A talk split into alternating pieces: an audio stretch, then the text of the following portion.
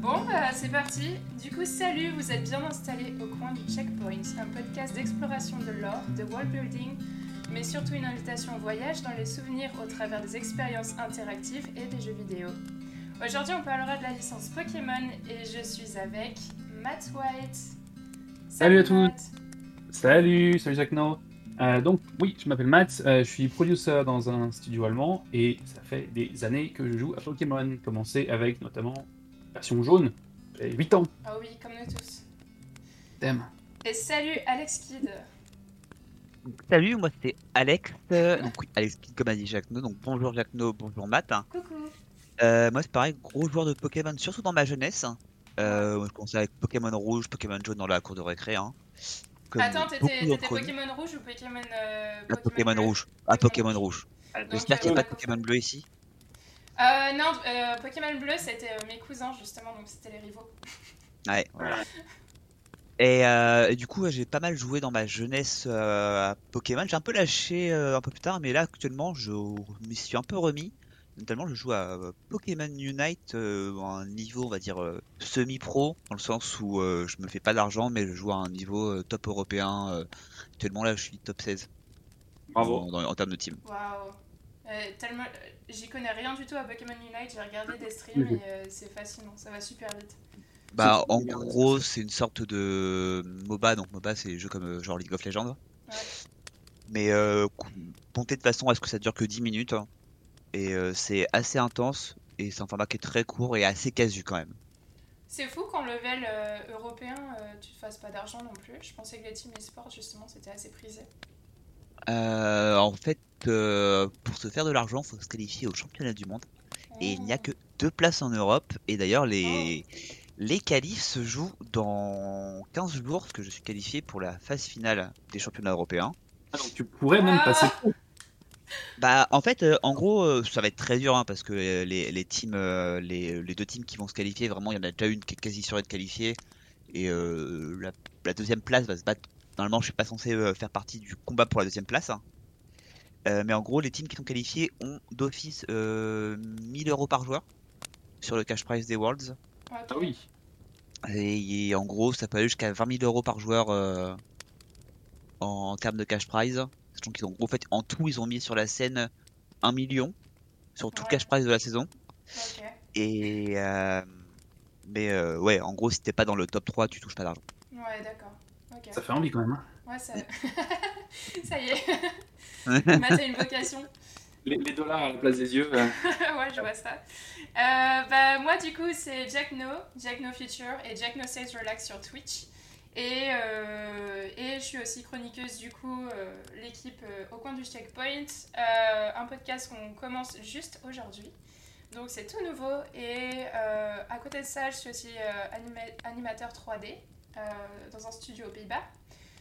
Et quoi d'autre? J'ai deux chats, ils sont magnifiques. Et à part ça, bon, j'ai aussi joué à Pokémon quand j'étais petite. J'ai commencé avec Pokémon jaune et j'avais 7 ans sur Game Boy. Donc euh, voilà, des choses à dire aussi. J'ai continué à jouer euh, toujours encore à Pokémon avec Arceus en ce moment et euh, euh, Pokémon épée que j'ai beaucoup aimé. Je pense que je suis la seule ici. Oui, tu es la seule. Mais c'est pas grave, on va débattre parce que moi je vais le défendre jusqu'au bout celui-là. Euh, bon, ça va aujourd'hui, sinon vous avez passé une bonne journée à part ça. Ça va, c'était très tranquille. De toute façon, pas sorti parce que vu le temps qu'il y a cette semaine en France, enfin ce week-end en France, je pense qu'on est bien à l'intérieur de chez soi. Ouais, pareil, il pleut à fond ici. Ouais, pareil.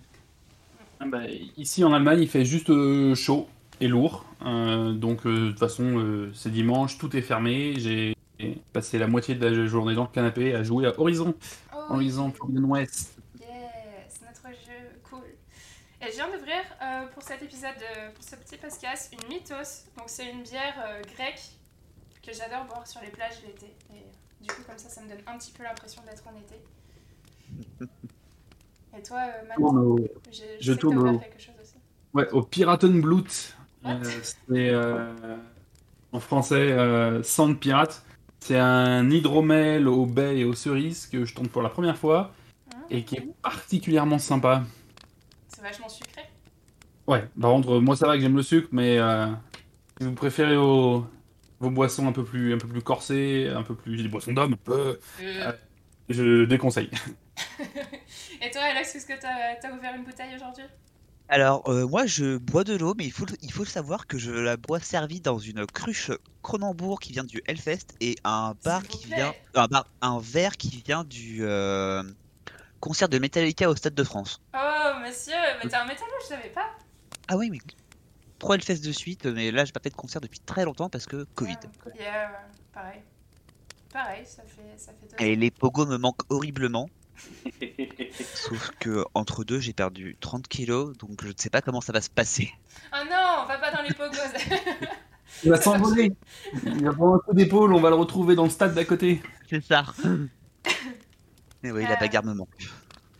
Ok, bah, j'espère que vous êtes prêts à enregistrer du coup le premier épisode. Euh, donc c'est notre tout premier podcast ensemble et en général, j'espère que en tant qu'auditeur vous serez cool et indulgent et que vous, laisserez- vous laisserez au coin du checkpoint euh, le temps de se bonifier avec le temps. On va commencer directement avec l'intro du coup. Donc avant de commencer la chronique Pokémon, j'ai envie de passer un petit peu de temps sur l'intro euh, pour que vous appreniez à nous connaître et on va commencer du coup avec la question de base. Vous jouez à quoi en ce moment? Eh ben, depuis hier, Horizon, euh, Horizon Forbidden West, euh, puisque j'ai adoré le précédent à l'époque sur euh, PS4, et là je l'ai reçu ben, avant-hier euh, sur PS5, donc ça tombe pile poil parce que je commençais vraiment à plus avoir grand chose en stock d'intéressant. Je vagabondais entre League of Legends, No, Man's Sky et deux trois broutilles, donc là je peux enfin me poser pour, vraiment y jouer, vraiment apprécier et chasser de la machine. Mais tu joues sur un- une télé trop petite, j'ai vu. J'y joue sur une télé un petit peu trop petite, mais si ma femme écoute ce podcast, un de ces quatre, euh, elle va dire Mais non, mais non, mais elle est très bien notre télé. non, elle est pas elle- terrible, la télé, elle est vraiment petite. a une tache dessus euh, parce que je l'ai abîmé quand je l'ai transporté et résultat, euh, Ah. une tache sombre. Ah, ça c'est dur ça. Et toi, Alex? Est-ce que tu joues à quelque chose à part Pokémon Unite en ce moment? Bah, justement, j'allais dire, euh, j'ai fait beaucoup de Pokémon Unite ce week-end parce que j'ai eu un tournoi français où on est arrivé euh, en demi-finale, Ah, nice. quatrième place, Waouh et euh, les qualifications pour la finale euh, régionale, donc la finale de- d'Europe, où en gros bah, on s'est qualifié sans trop trop de soucis. Bah, sachant qu'en fait, euh, je vais faire rapidement, raconter ma vie. Oui. Euh, sur les qualifications ré- régionales, en fait, il y avait 12 équipes qui étaient déjà qualifiées avec les points de championnat. Et nous, pas de chance, on était à la 13e. Non. Et euh, donc, on a dû passer par les dernières qualifications. Et euh, le bon, l'avantage, c'était qu'on était le, le meilleur seed, donc la- la- l'équipe la plus cotée. Donc, on a eu un parcours qui était relativement facile. Donc, Ok. ça a été euh, sans trop trop de soucis, euh, on s'est on s'est qualifié. Et sinon, je joue en ce moment à euh, Vampire Survivor, Oh. euh, qui est un jeu, je ne sais pas si vous connaissez, Non. Mais je vais Ah, quand même le présenter. En gros, Ouais. vous êtes un petit bonhomme qui affronte des vagues de monstres les uns après les autres, euh, où toutes les minutes, tu as une vague de monstres qui apparaît euh, sur l'écran. En gros, vous êtes au centre, ils apparaissent depuis les côtés, ils arrivent, il y a des squelettes, il y a des chauves-souris, il y a des vampires, des magiciens, C'est etc. dans le style de, de Royaume, euh, Two Kingdoms Euh, je ne connais pas, donc je ne Ah. peux pas te dire.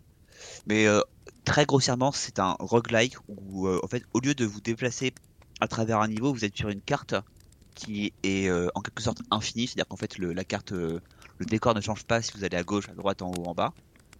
Et euh, il y avait il y a des vagues de, de monstres qui viennent pendant généralement 30 minutes, hmm. qui sont de plus en plus forts. Quand vous mourrez, vous ramassez des golds qui vous permettent d'acheter des améliorations et recommencer en étant plus puissant. Franchement, c'est pas prise de tête, c'est très simple, c'est très clair et c'est très dur. Et moi, c'est le genre de jeu qui me fait kiffer.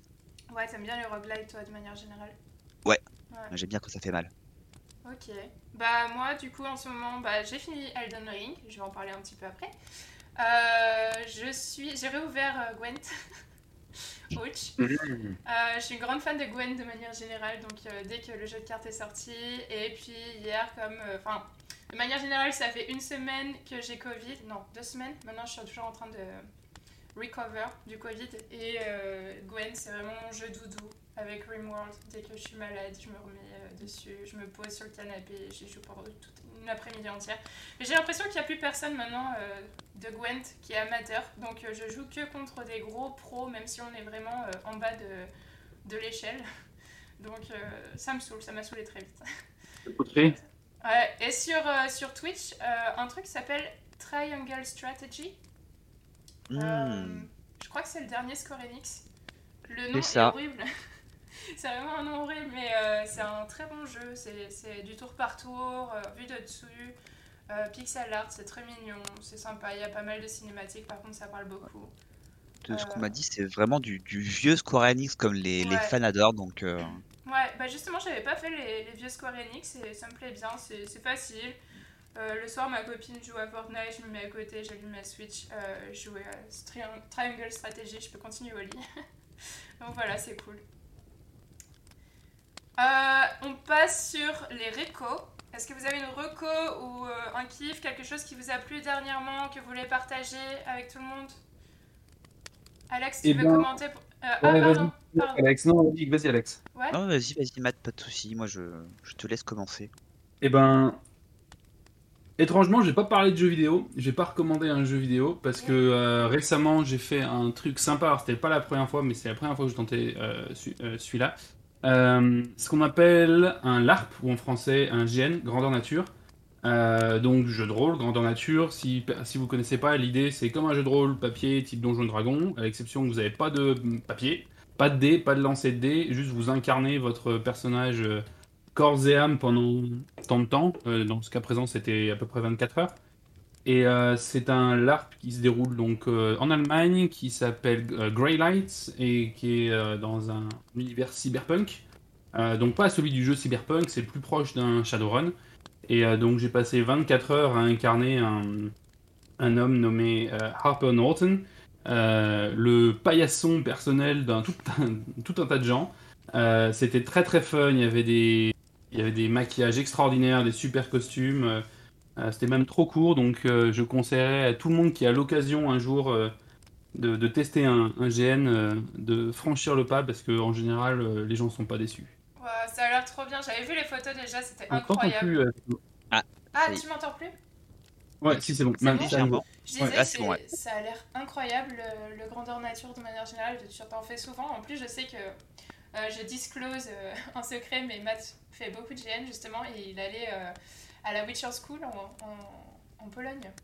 C'est ça. Euh, Ah, c'est cool, ça. Il n'existe plus et qu'en fait, j'en fais pas tant que ça par rapport à ceux avec qui j'ai l'habitude de jouer. Euh, parce qu'il y en a vraiment partout. Il y en a plein qui sont très connus en Italie. J'ai un copain qui en a fait un euh, euh, dans un bunker en Italie, donc sur Fallout. Il y, a, il, y a- il y en a qui ont plus de 3000 joueurs en Allemagne. Il y en a euh, qui sont notamment euh, en Italie ou sur les, au large des côtes danoises sur des vrais bateaux du 18e siècle. Et c'est un large pirate où tu passes deux, deux ou trois jours, voire même plus, une semaine en mer, en espérant que tu pas le mal de mer, à jouer un pirate. euh, avec- Enfin, ça a l'air d'être ouf. Euh, donc, il y a, voilà, pour ceux qui ont envie, il y a franchement des trucs extraordinaires à, à tester. C'est le rêve de tous les gamins. C'est ça en fait, hein, parce que ça, euh, ouais. on te met une épée dans les mains, on te met un pistolet dans les mains, même si tu tires pas des vraies balles, ça t'empêche pas de tirer un truc et euh, Et là, t'as pas de parents pour te dire euh, fais attention à ce que tu fais. c'est vrai, entre autres, ouais. Non, t'as juste ta, ta morale et ta conscience. Exactement. Et toi, Alex? Ouais. Alors, euh, moi j'ai plein de trucs à faire, donc je suis en train de choisir dans ma tête. Euh, non, pareil, je pense que je vais pas vous recommander un truc de jeu vidéo pour aujourd'hui. va suffisamment en parler. Je vais vous recommander une chaîne YouTube hein, Oui. qui s'appelle Alteris. Je ne sais pas si vous connaissez. Je connais Alt 236, mais pas euh, Alteris. Alt 36, bah tiens, le 36, euh, en plus ça parle un peu de, de l'or de jeux vidéo, il me semble. Ouais. Ouais, je la connais, c'est- pas mal cette chaîne aussi. Mais ouais, Alteris, qu'est-ce que c'est en fait? C'est une chaîne de dystopie sur des, enfin pas forcément de dystopie, mais d'uchronie, de d'histoire alternative et d'anticipation. Ok. Où un, en gros, un, un YouTuber euh, prend des scénarios type euh, et si euh, Napoléon avait remporté Waterloo, ou euh, si Hitler n'était jamais arrivé au pouvoir, ou euh, si les Incas avaient euh, découvert l'Europe avant que les Européens découvrent l'Amérique. hein. Donc il prend ce scénario et D'accord. il dit, euh, il part de là, il modifie un peu l'histoire et il dit qu'est-ce qui serait passé? Et euh, c'est vraiment très intéressant, c'est bien foutu. Euh, après, comme il dit, ça relève uniquement de son opinion à lui, Ouais. donc c'est pas forcément de la, enfin, c'est pas de la vérité historique forcément, mais c'est pas non plus forcément totalement précis, mais c'est très très divertissant. Et on se retrouve des fois avec des, des scénarios qui sont euh, vraisemblables, mais qui ne sont pas arrivés. Et là, on se dit, on se prend à nous aussi à nous dire, euh, ah, et Et s'il si- avait pris un, et s'il avait pris un chien au lieu d'un chat Et c'est vraiment, vraiment pas mal, donc je recommande beaucoup euh, Alterist. hein. Le continuum espace-temps qui explose à cause d'un chat à la place d'un chien. C'est ça. Ça a l'air vraiment cool. Je suis une chaîne. euh, en fait, je rajouterai les descrip- dans la description du podcast, je rajouterai tous les liens et tout. Mais je suis aussi une chaîne sur, euh, sur YouTube qui fait la même chose, mais en mode science-fiction. Donc, euh, par exemple, euh, et si euh, on colonisait une planète juste à côté d'un trou noir Ou et si les humains terraformaient Mars, tu vois Et Ouais, euh, c'est ça un gars qui s'y connaît vraiment euh, justement du- enfin, sur, le, sur ce sujet scientifique et qui travaillait à la NASA. Et euh, il passe vraiment sur. C'est exactement si c'est des probabilités. Et c'est. C'est assez ouf. Je remettrai euh, ça aussi du coup dans, les pod- dans la description des podcasts. Je me rappelle plus le nom de sa chaîne. Alors, ça fait beaucoup penser à Kurzgesagt, C'est possible. qui est une chaîne en anglais généralement, Oui, c'est en anglais. euh, ouais. avec des petits dessins mignons?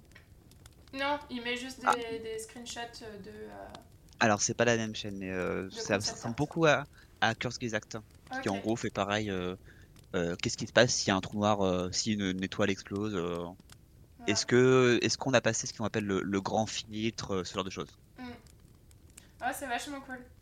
Et je regarde ces vidéos et je suis, je suis impressionnée. À la fin, j'ai envie de, de ressortir euh, tous ces refs après en soirée, mais, je me rappelle plus de rien. Donc, euh.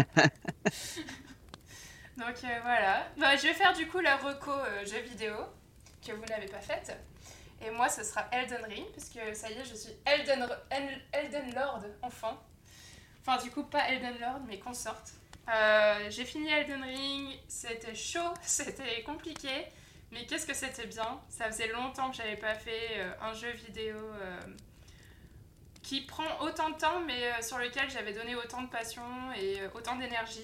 Et j'avais l'impression de redécouvrir les mêmes sensations que j'avais à l'époque en ouvrant Elder Scrolls Oblivion pour la première fois. Euh, j'ai jamais vraiment aimé les Souls games de manière générale. J'avais essayé Demon Souls, mais ça m'a vite saoulé.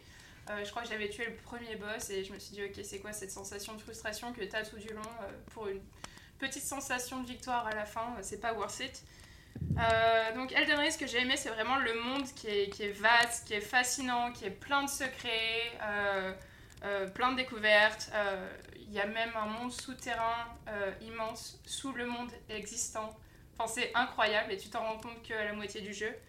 Euh, le lore est fou. J'ai passé euh, des heures, une soirée euh, sur une chaîne YouTube justement qui expliquait le lore et tout. J'avais pas compris tout le lore parce que c'est comme en vieux, en vieux anglais quand même qu'ils utilisent. Mais le lore est dingue et très poétique. Le jeu est beau, un peu déprimant sur la fin quand même. Il y a beaucoup de PNJ qui meurent. Euh, c'est un petit peu comme lire Game of, Thro- euh, Game of Thrones en fait. Mm. T'as quand même Ouais. la patte de George R. Martin qui revient. Ouais.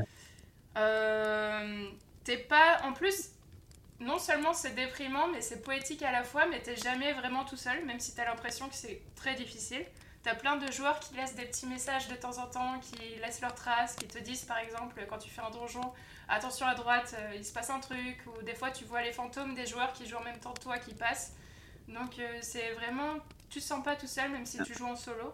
Et quand tu es bloqué en face d'un boss, tu peux invoquer, enfin demander à quelqu'un qui euh, de t'aider à passer ce boss. Donc euh, c'est même si c'est difficile et punitif, c'est euh, c'est une bonne communauté à la fois, les gens s'entraident. Et il y a- pour moi c'est la balance d'exploration et de combat parfaite. C'est inégalé. J'ai j'ai une petite question. Est-ce que tu as toujours cette petite feature qu'il y avait dans les, dans les Souls games? Euh, qui était que parfois la- les joueurs te laissent des indices qui sont faux Ouais, il laisse des indices sous forme de messages en bas, Oui. euh, sur le sol. Donc tu Oui, peux, mais- toi aussi, tu peux écrire des indices, euh, aider, aider, aider les autres. Mais justement, ce que je veux dire, dans les, dans les Souls, t'avais aussi un truc où les- on peut te laisser un indice, mais l'indice est faux. Par exemple, on m'avait Ah. laissé un indice euh, devant un, un pont en ruine. Ouais, C'était marqué coffre en bas. Je regarde, je me dis, non, mais ça c'est faux. Ah, mais si c'était vrai. Bon, allez, j'ai fait une roulade, je suis tombé dans le vide, je suis mort. Et je suis revenu, et effectivement, l'indice était faux. Ouais, ouais, il y a des indices comme ça qui sont faux. Euh, T'en vois vachement avec euh, des gens qui disent. euh, Alors, t'as des passages secrets, t'as des faux murs de temps en temps. Donc, si tu tapes le mur ou si tu roules contre le mur, ça ouvre un passage secret et tu le savais pas. Et t'as beaucoup de gens qui disent euh, le, mur, euh, le mur est un passage en face du mur, et c'est pas vrai. Et du coup, t'as des gens qui tapent le mur 100 fois jusqu'à euh, jusqu'à épuisement, et ils se ridiculent en live généralement. Mais euh, t'as d'autres gens qui se mettent juste derrière le message et qui écrivent un autre message genre Beware the liar. Attention au menteur, juste en face. Donc, euh, Mm. généralement, les gens sont assez cool et euh, quand t'as un menteur, ils le disent aussi. Mais c'est vachement marrant aussi. Mais c'est pas non plus, ils vont pas t'envoyer à ta perte. Genre, des fois, vraiment, t'as un ravin en face de toi, ils vont faire It's time to jump. Non, tu vas pas jumper, tu vois. Bah moi justement je jump parce qu'on sait jamais. Ouais. Euh, mais j'ai pas joué aux autres Souls à part Demon Souls, donc euh, je, je saurais pas trop euh, si c'est la même chose que les indices dont tu parles. Je crois que c'est ça, c'est plutôt les messages que laissent les joueurs. Et Oui, c'est très ça. limité, en fait tu peux utiliser que quelques mots, donc ça fait des messages vraiment bizarres. Donc voilà, c'est Elden Ring et j'ai vraiment beaucoup aimé. Je suis contente d'avoir fini parce que qu'est-ce que c'est déprimant, mais, mais c'était bien. Mais c'était intense. C'était intense. Euh, prochaine question. euh, une question d'importance, évidemment. On va parler du coup un petit peu plus de Pokémon dans notre intro maintenant. Euh, votre équipe ultime de, de Pokémon, si vous étiez un dresseur et vous n'aviez que 3 Pokéballs. Attention, c'est de l'improv. Si vous n'aviez que 3 Pokéballs à votre ceinture et vous ne pouviez choisir que 3 Pokémon dans votre équipe. Alors j'en ai déjà deux. Ouais. Ouais, Peut-être que Alex, en tant que semi-pro, euh, presque pro, euh, il a, il a une euh, Alors- inside information euh, qui pourrait aider. J'ai- un gros souci, je vais vous développer mon raisonnement. Euh, le problème c'est que je sais qu'il y a de l'optimisation à faire, mais que je ne suis pas du tout pro de Pokémon, euh, le, le jeu principal, ce qui fait que je n'ai aucune idée de l'optimisation et que ça me nuit beaucoup. Juste Donc, déjà, que je sais alors. Ouais, ouais, non, mais ça va être ça. hein. Ce sera Meganium déjà, Ouais. Meganium, Scarino, Ouais. la. Ça va surtout être de la seconde gen parce que seconde gen meilleure gen. Ok. Ouais, c'est Euh, Euh, je prends et je pense que je vais prendre Tyrannosif parce qu'il m'a carry ma, ma- mes parties dans la dans la Gen 2. mais- Ok. Il t'a carry dans ses bras jusqu'à la fin. Voilà, par contre ça fait une équipe qui n'est terriblement pas équilibrée. Mais bon, c'est pas grave. Plantes et insectes. Non, les insectes euh, et. euh, Ouais. Et Alors, toi, j'ai- toi j'ai Matt Euh, alors, si on évite euh, tous les, tous les légendaires et les Mewtwo et autres Ouais, trucs, ouais. euh, euh, Et- pareil, ça va partir sur les préférés. Hein.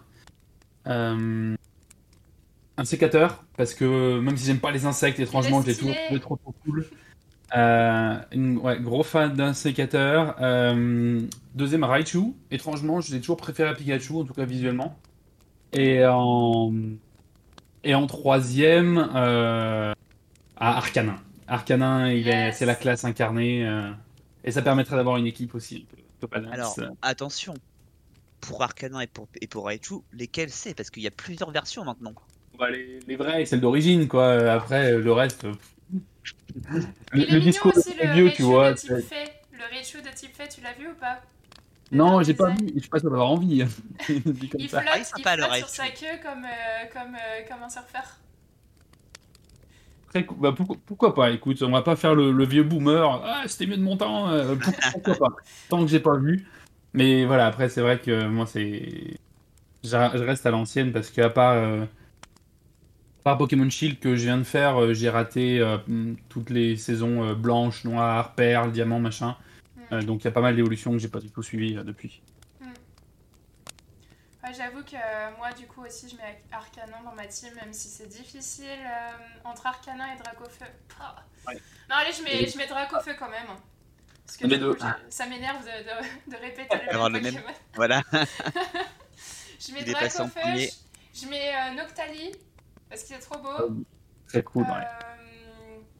Et j'ai quand même envie de mettre un Pokémon glace. Je vais mettre Loclas.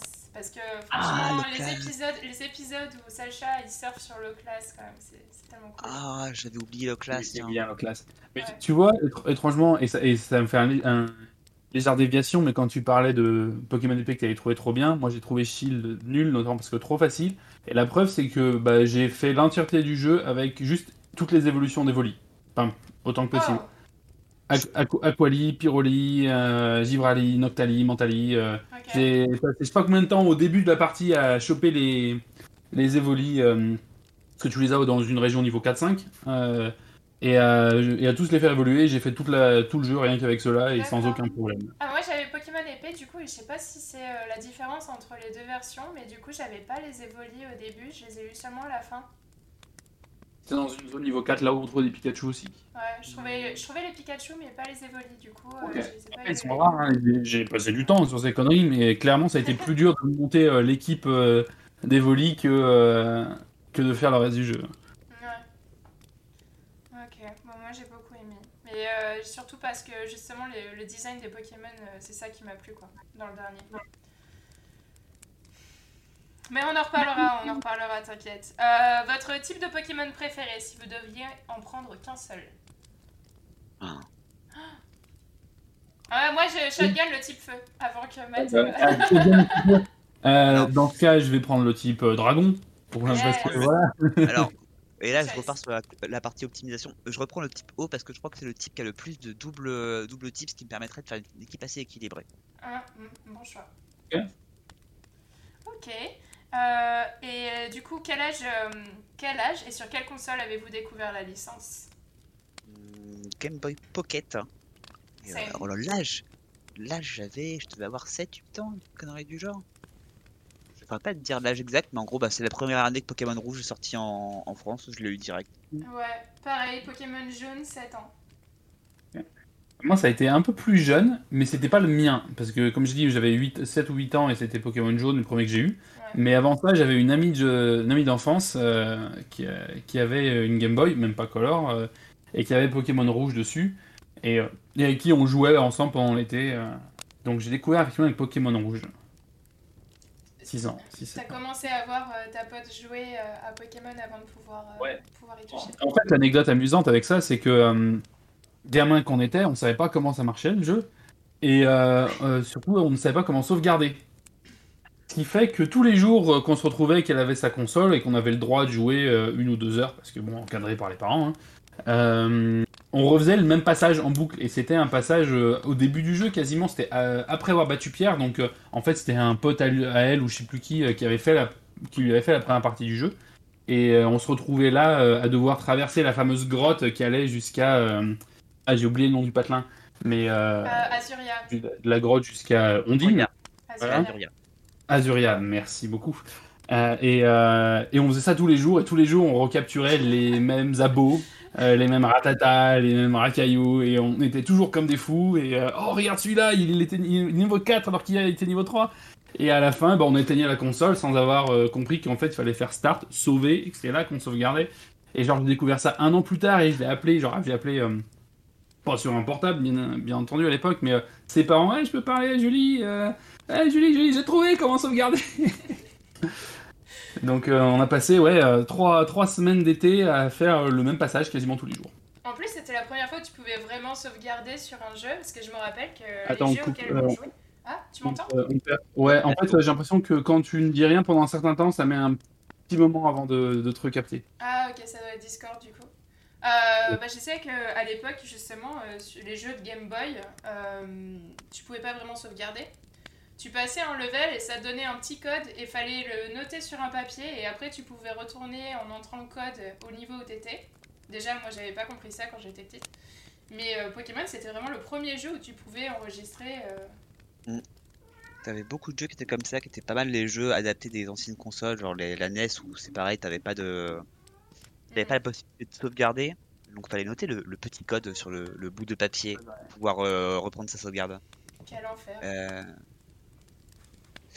Ouais, moi je me rappelle, c'est vrai que moi Pokémon c'était un peu la folie bah, dans la cour de récré hein, déjà. Ouais, pareil. Bah Puis, euh, moi surtout je me rappelle avoir passé des vacances d'été avec de- des gens de famille euh, de mon âge où en gros c'était euh, première, le, vraiment le premier jeu où on a, euh, on a joué ensemble, en même temps ensemble à s'échanger les astuces. Ah euh, ouais tu vas voir il y, a un- Mm. il y a un super bon là-bas, euh, tu peux avoir une pierre machin dans ce coin-là, Hmm. oui euh, tu peux capturer ça dans ce coin-là. Et aussi ça, parce qu'en fait on avait réussi à avoir un truc pour s'affronter, le, ca- ce qu'on appelait le câble Link je crois. Ouais. Le câble. Et, euh, Pour échanger, ouais. c'était- le. En même temps, de l'entraide, mais aussi bah, la rivalité, parce qu'on Ouais. on essayait de faire les meilleures équipes, les plus équilibrées et les plus fortes, pour, euh, bah, pour se battre, tout simplement. C'était la première fois où tu jouais à un jeu en pensant que c'était un jeu solo et en pensant déjà au multijoueur à la fin. Tu disais, ok, j'ai envie de grind euh, cette équipe-là, j'ai envie de grind mon carnage, le monter jusqu'au level 100 parce qu'après j'ai envie de me la péter avec mon carnage euh, une fois qu'on va se battre avec mes potes, quoi. C'est ça, puis je pense que c'était la première introduction à tout ce qui était stratégie, optimisation. Est-ce que je dois faire ça Est-ce que je dois faire ça Je dois garder cette technique-là ou pas Est-ce que lui il rentre bien dans mon équipe? Bon, je pensais peut-être pas encore dans ces termes-là, euh, mais c'était un peu les prémices. Hein. Hmm, ouais. Toi, toi, t'avais euh, aussi utilisé le câble Link, Matt? Ah, J'arrive pas à m'en souvenir assez. Euh... J'ai lu à un moment où c'était un pote qui l'avait parce qu'on avait besoin de s'échanger, euh, s'échanger Cadabra pour nos, à la Kazam et nos Maconieurs. mais c'est plus ou moins le seul souvenir que j'en ai. Ouais, pareil. Bah, du coup, avec ma petite sœur, on avait le câble Link aussi.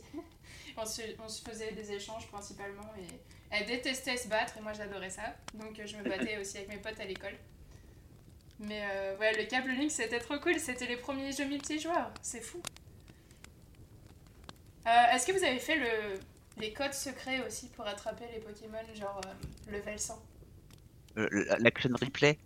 Ouais, il y avait un code, il fallait aller à la deuxième ville et marcher en dessous de l'arène et après faire vol jusqu'à hum, l'île, l'île en bas à gauche, je m'en rappelle plus. L'île, c'était l'île euh, avec le champion euh, de feu, la reine de feu. Ouais, Cramoisil. Cramoisil, Cramoisil, c'était quoi ce nom déjà?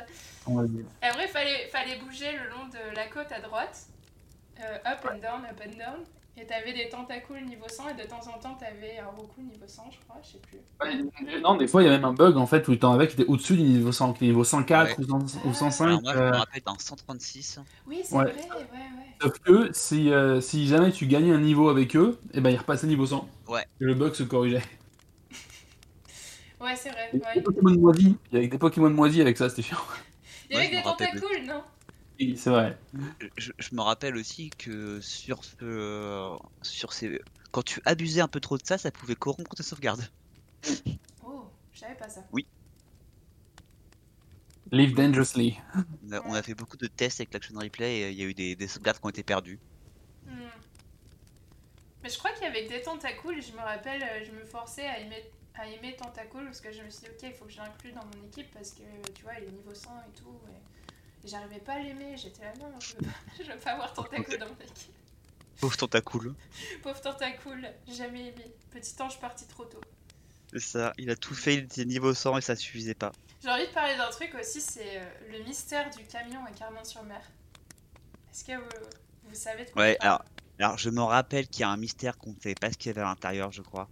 Ouais. Qu'on pouvait pas l'ouvrir et que c'est partie des, des trucs dans le jeu qui n'ont jamais été euh, résolus, alors que ça se trouve, ils avaient juste pas programmé un truc à l'intérieur. Hmm. C'est toujours un mystère aujourd'hui. Alors, le truc bizarre, c'était qu'il y avait un camion comme ça au niveau de, nulle part. Euh, tu vois de quoi je parle ou pas, Matt? Ça me parle pas, non. Bah, en fait, à Carmin-sur-Mer, il y avait un paquebot. Tu te rappelles, il fallait masser, euh, masser le capitaine du paquebot pour, pour avoir la CS Coupe? Oui. Mais alors, il y avait un truc, c'est que euh, si tu sortais du paquebot, le paquebot s'en allait. Je sais pas si tu te souviens de ça. Non. Il, il, le faisait que quand tu avais réussi à avoir, enfin, à compléter la quête à l'intérieur et donc avoir la CS coupe. Mais c'était pas juste durant tu sors, mais quand tu l'avais eu et que tu avais eu le truc, effectivement, dès que tu ressortais, il repartait. Voilà, il part. Alors, si tu, si tu mourais en te battant après avoir eu la CS coupe, si tu, te euh, tu mourais contre les, euh, les dresseurs qui avaient à l'intérieur et que tu te retrouvais du coup téléporté euh, à l'infirmière Joël, euh, le véhicule partait pas. Et donc le paquebot restait à Carmin-sur-Mer. Donc ça, c'était une petite triche qu'il fallait faire. Et une fois que tu apprenais la CS Surf à la fin du jeu, tu pouvais retourner à Carmin-sur-Mer, aller à droite directement, donc tu descendais pas, le bateau était toujours là. Tu allais à droite, et à droite, il y avait une petite presqu'île avec un camion qui, qui, foutait rien au milieu de l'île. Voilà, donc euh, il y avait beaucoup de mystères autour de ce camion. J'ai entendu parler de ça. Des gens disaient qu'il y avait Mew dedans et qu'il fallait utiliser la CS Force pour pousser le camion. Mais vrai, c'était vraiment bizarre parce que déjà à Kanto, il n'y avait aucun véhicule de manière générale. Il n'y avait pas de voiture ou quoi. Euh, et euh, c'est compliqué, tu vois, d'y accéder. Donc il y avait beaucoup de mystères par rapport à ça.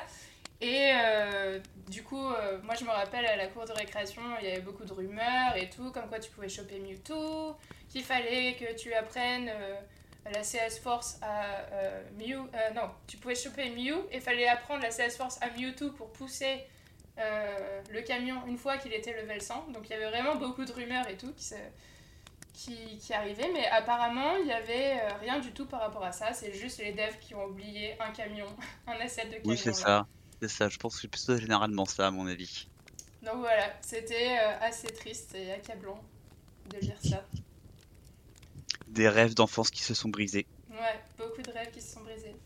Mais de manière générale, euh, je trouvais que le premier jeu Pokémon, c'était vraiment. euh, c'est la première fois où tu avais un jeu aussi poussé, où les gens s'aidaient les uns les autres, comme tu disais, tu vois, à la cour de récré, en mode Ah, il y, a la- il y a des Pokémon, là, il y a un truc à choper ici, il faut que tu y ailles. et tout. C'est ça, ça, aussi, C'était l'un d'eux c'est aussi. aussi- c'est aussi un phénomène qui a touché, je pense, euh, toute une génération. Tu Ouais. dis Pokémon à des gens de, de notre âge, bah tout le monde sait ce que c'est, même s'ils n'y ont pas joué. C'est un truc que- qui a tellement été bah, matraqué, qui a eu tellement de succès que on sait ce que c'est. Ouais. Et ça, puis malgré tout, nous on les regarde plus, mais il y a toujours les dessins animés. Alors certes, ils ont des, euh, des graphismes absolument immondes par rapport à ce qu'on avait à l'époque. Ouais, fais pas ton boomer, ouais. fais pas ton boomer. Mais euh, non, blague à part, malgré tout, il y a toujours... euh, Enfin, il y a Pokémon Go qui est sorti il y a quoi 3, ans maintenant 4 ans? Hmm, plus Non, plus, plus, plus, Euh, en bientôt Ouais. 6. 2016, je crois. Ouais, donc bien, ça va faire bientôt 6 ans. Euh, qui a fait un carton monstrueux. Il y a Pokémon Unite maintenant dont tu parles. Euh, ils sortent encore euh, les Pokémon euh, sur- Arceus, euh, dernier en date, sur Switch. Euh, donc, malgré tout, les jeunes générations, elles ont quasiment tout ce que nous on avait. Peut-être pas les jeux de cartes nous on collectionnait là- et qu'on se battait à la Euh, récré avec, euh, avec nos billes ou nos pogs ou je sais pas quoi. euh, La scène est toujours active, mais je sais pas si c'est les plus jeunes qui y jouent ou si seulement ceux qui ont grandi avec et continuent d'y jouer. Ouais, et puis euh, pas. maintenant ils ont rajouté avec les jeux de cartes, euh, tu peux avoir un code et te log en- online et jouer online avec un code que tu as dans les paquets.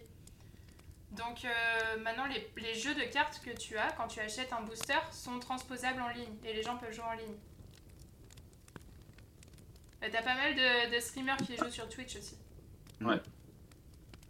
Mais sais qu'on ouais, ils se sont peut-être moins matraqués que nous on l'était parce qu'à l'époque on avait quand même des, des cercles de, de de culture qui étaient quand même beaucoup plus limités. C'était la télé, plus ou moins, hein, la télé et les copains à la récré.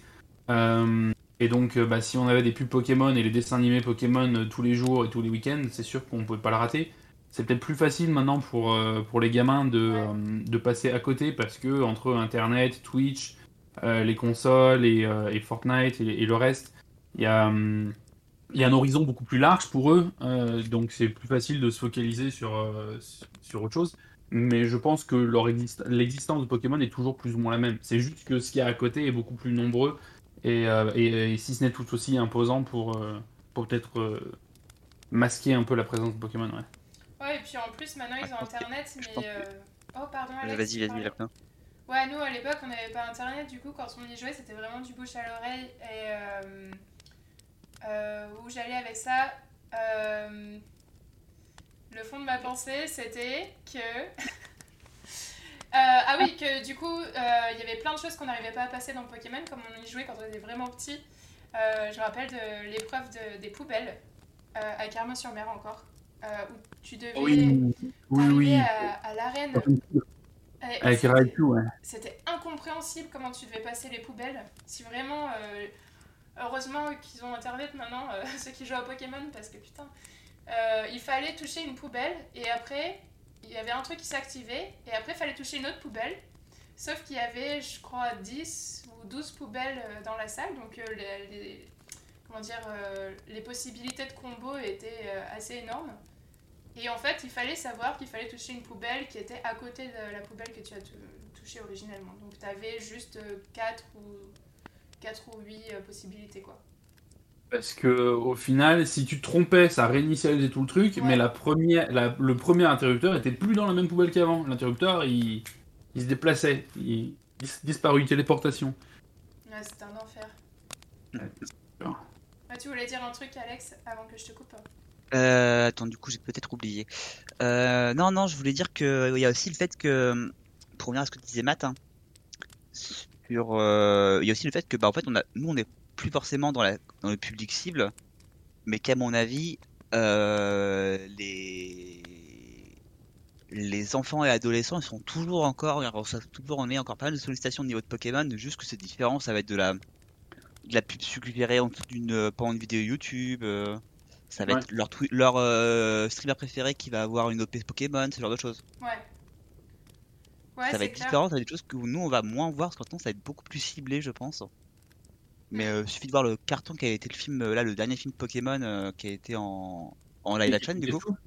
Ouais, Détective Pikachu, Ouais. c'est ça Ouais. Qui a été un gros carton, je crois. Ouais. Euh, en d'ailleurs, ils ont même fait un. Ils ont fait pas, un 2 d'ailleurs, Je sais pas. il me semble. Et, euh, et donc, ouais, pour moi, en fait, c'est surtout. Il, il y a toujours autant de marketing sur le, sur le jeu, juste que là, bah non, on le voit bon, maintenant.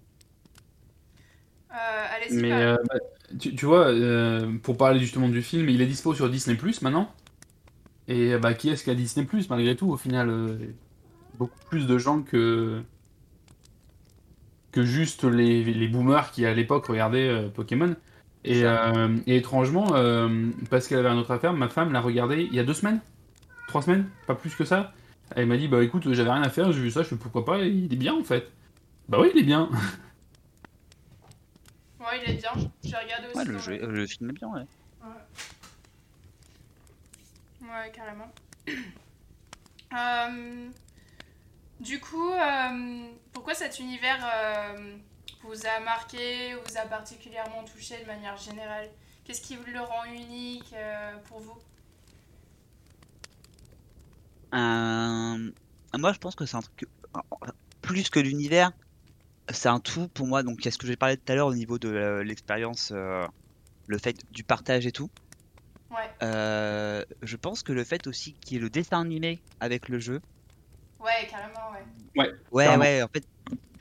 En gros, tu jouais à un jeu et tu revoyais ton jeu à la télé avec un héros, tout ça. euh, Ouais, c'est. Puis du coup, tu revoyais l'univers à la télé animé et t'avais envie de te retrouver dans le jeu pour revoir cet univers.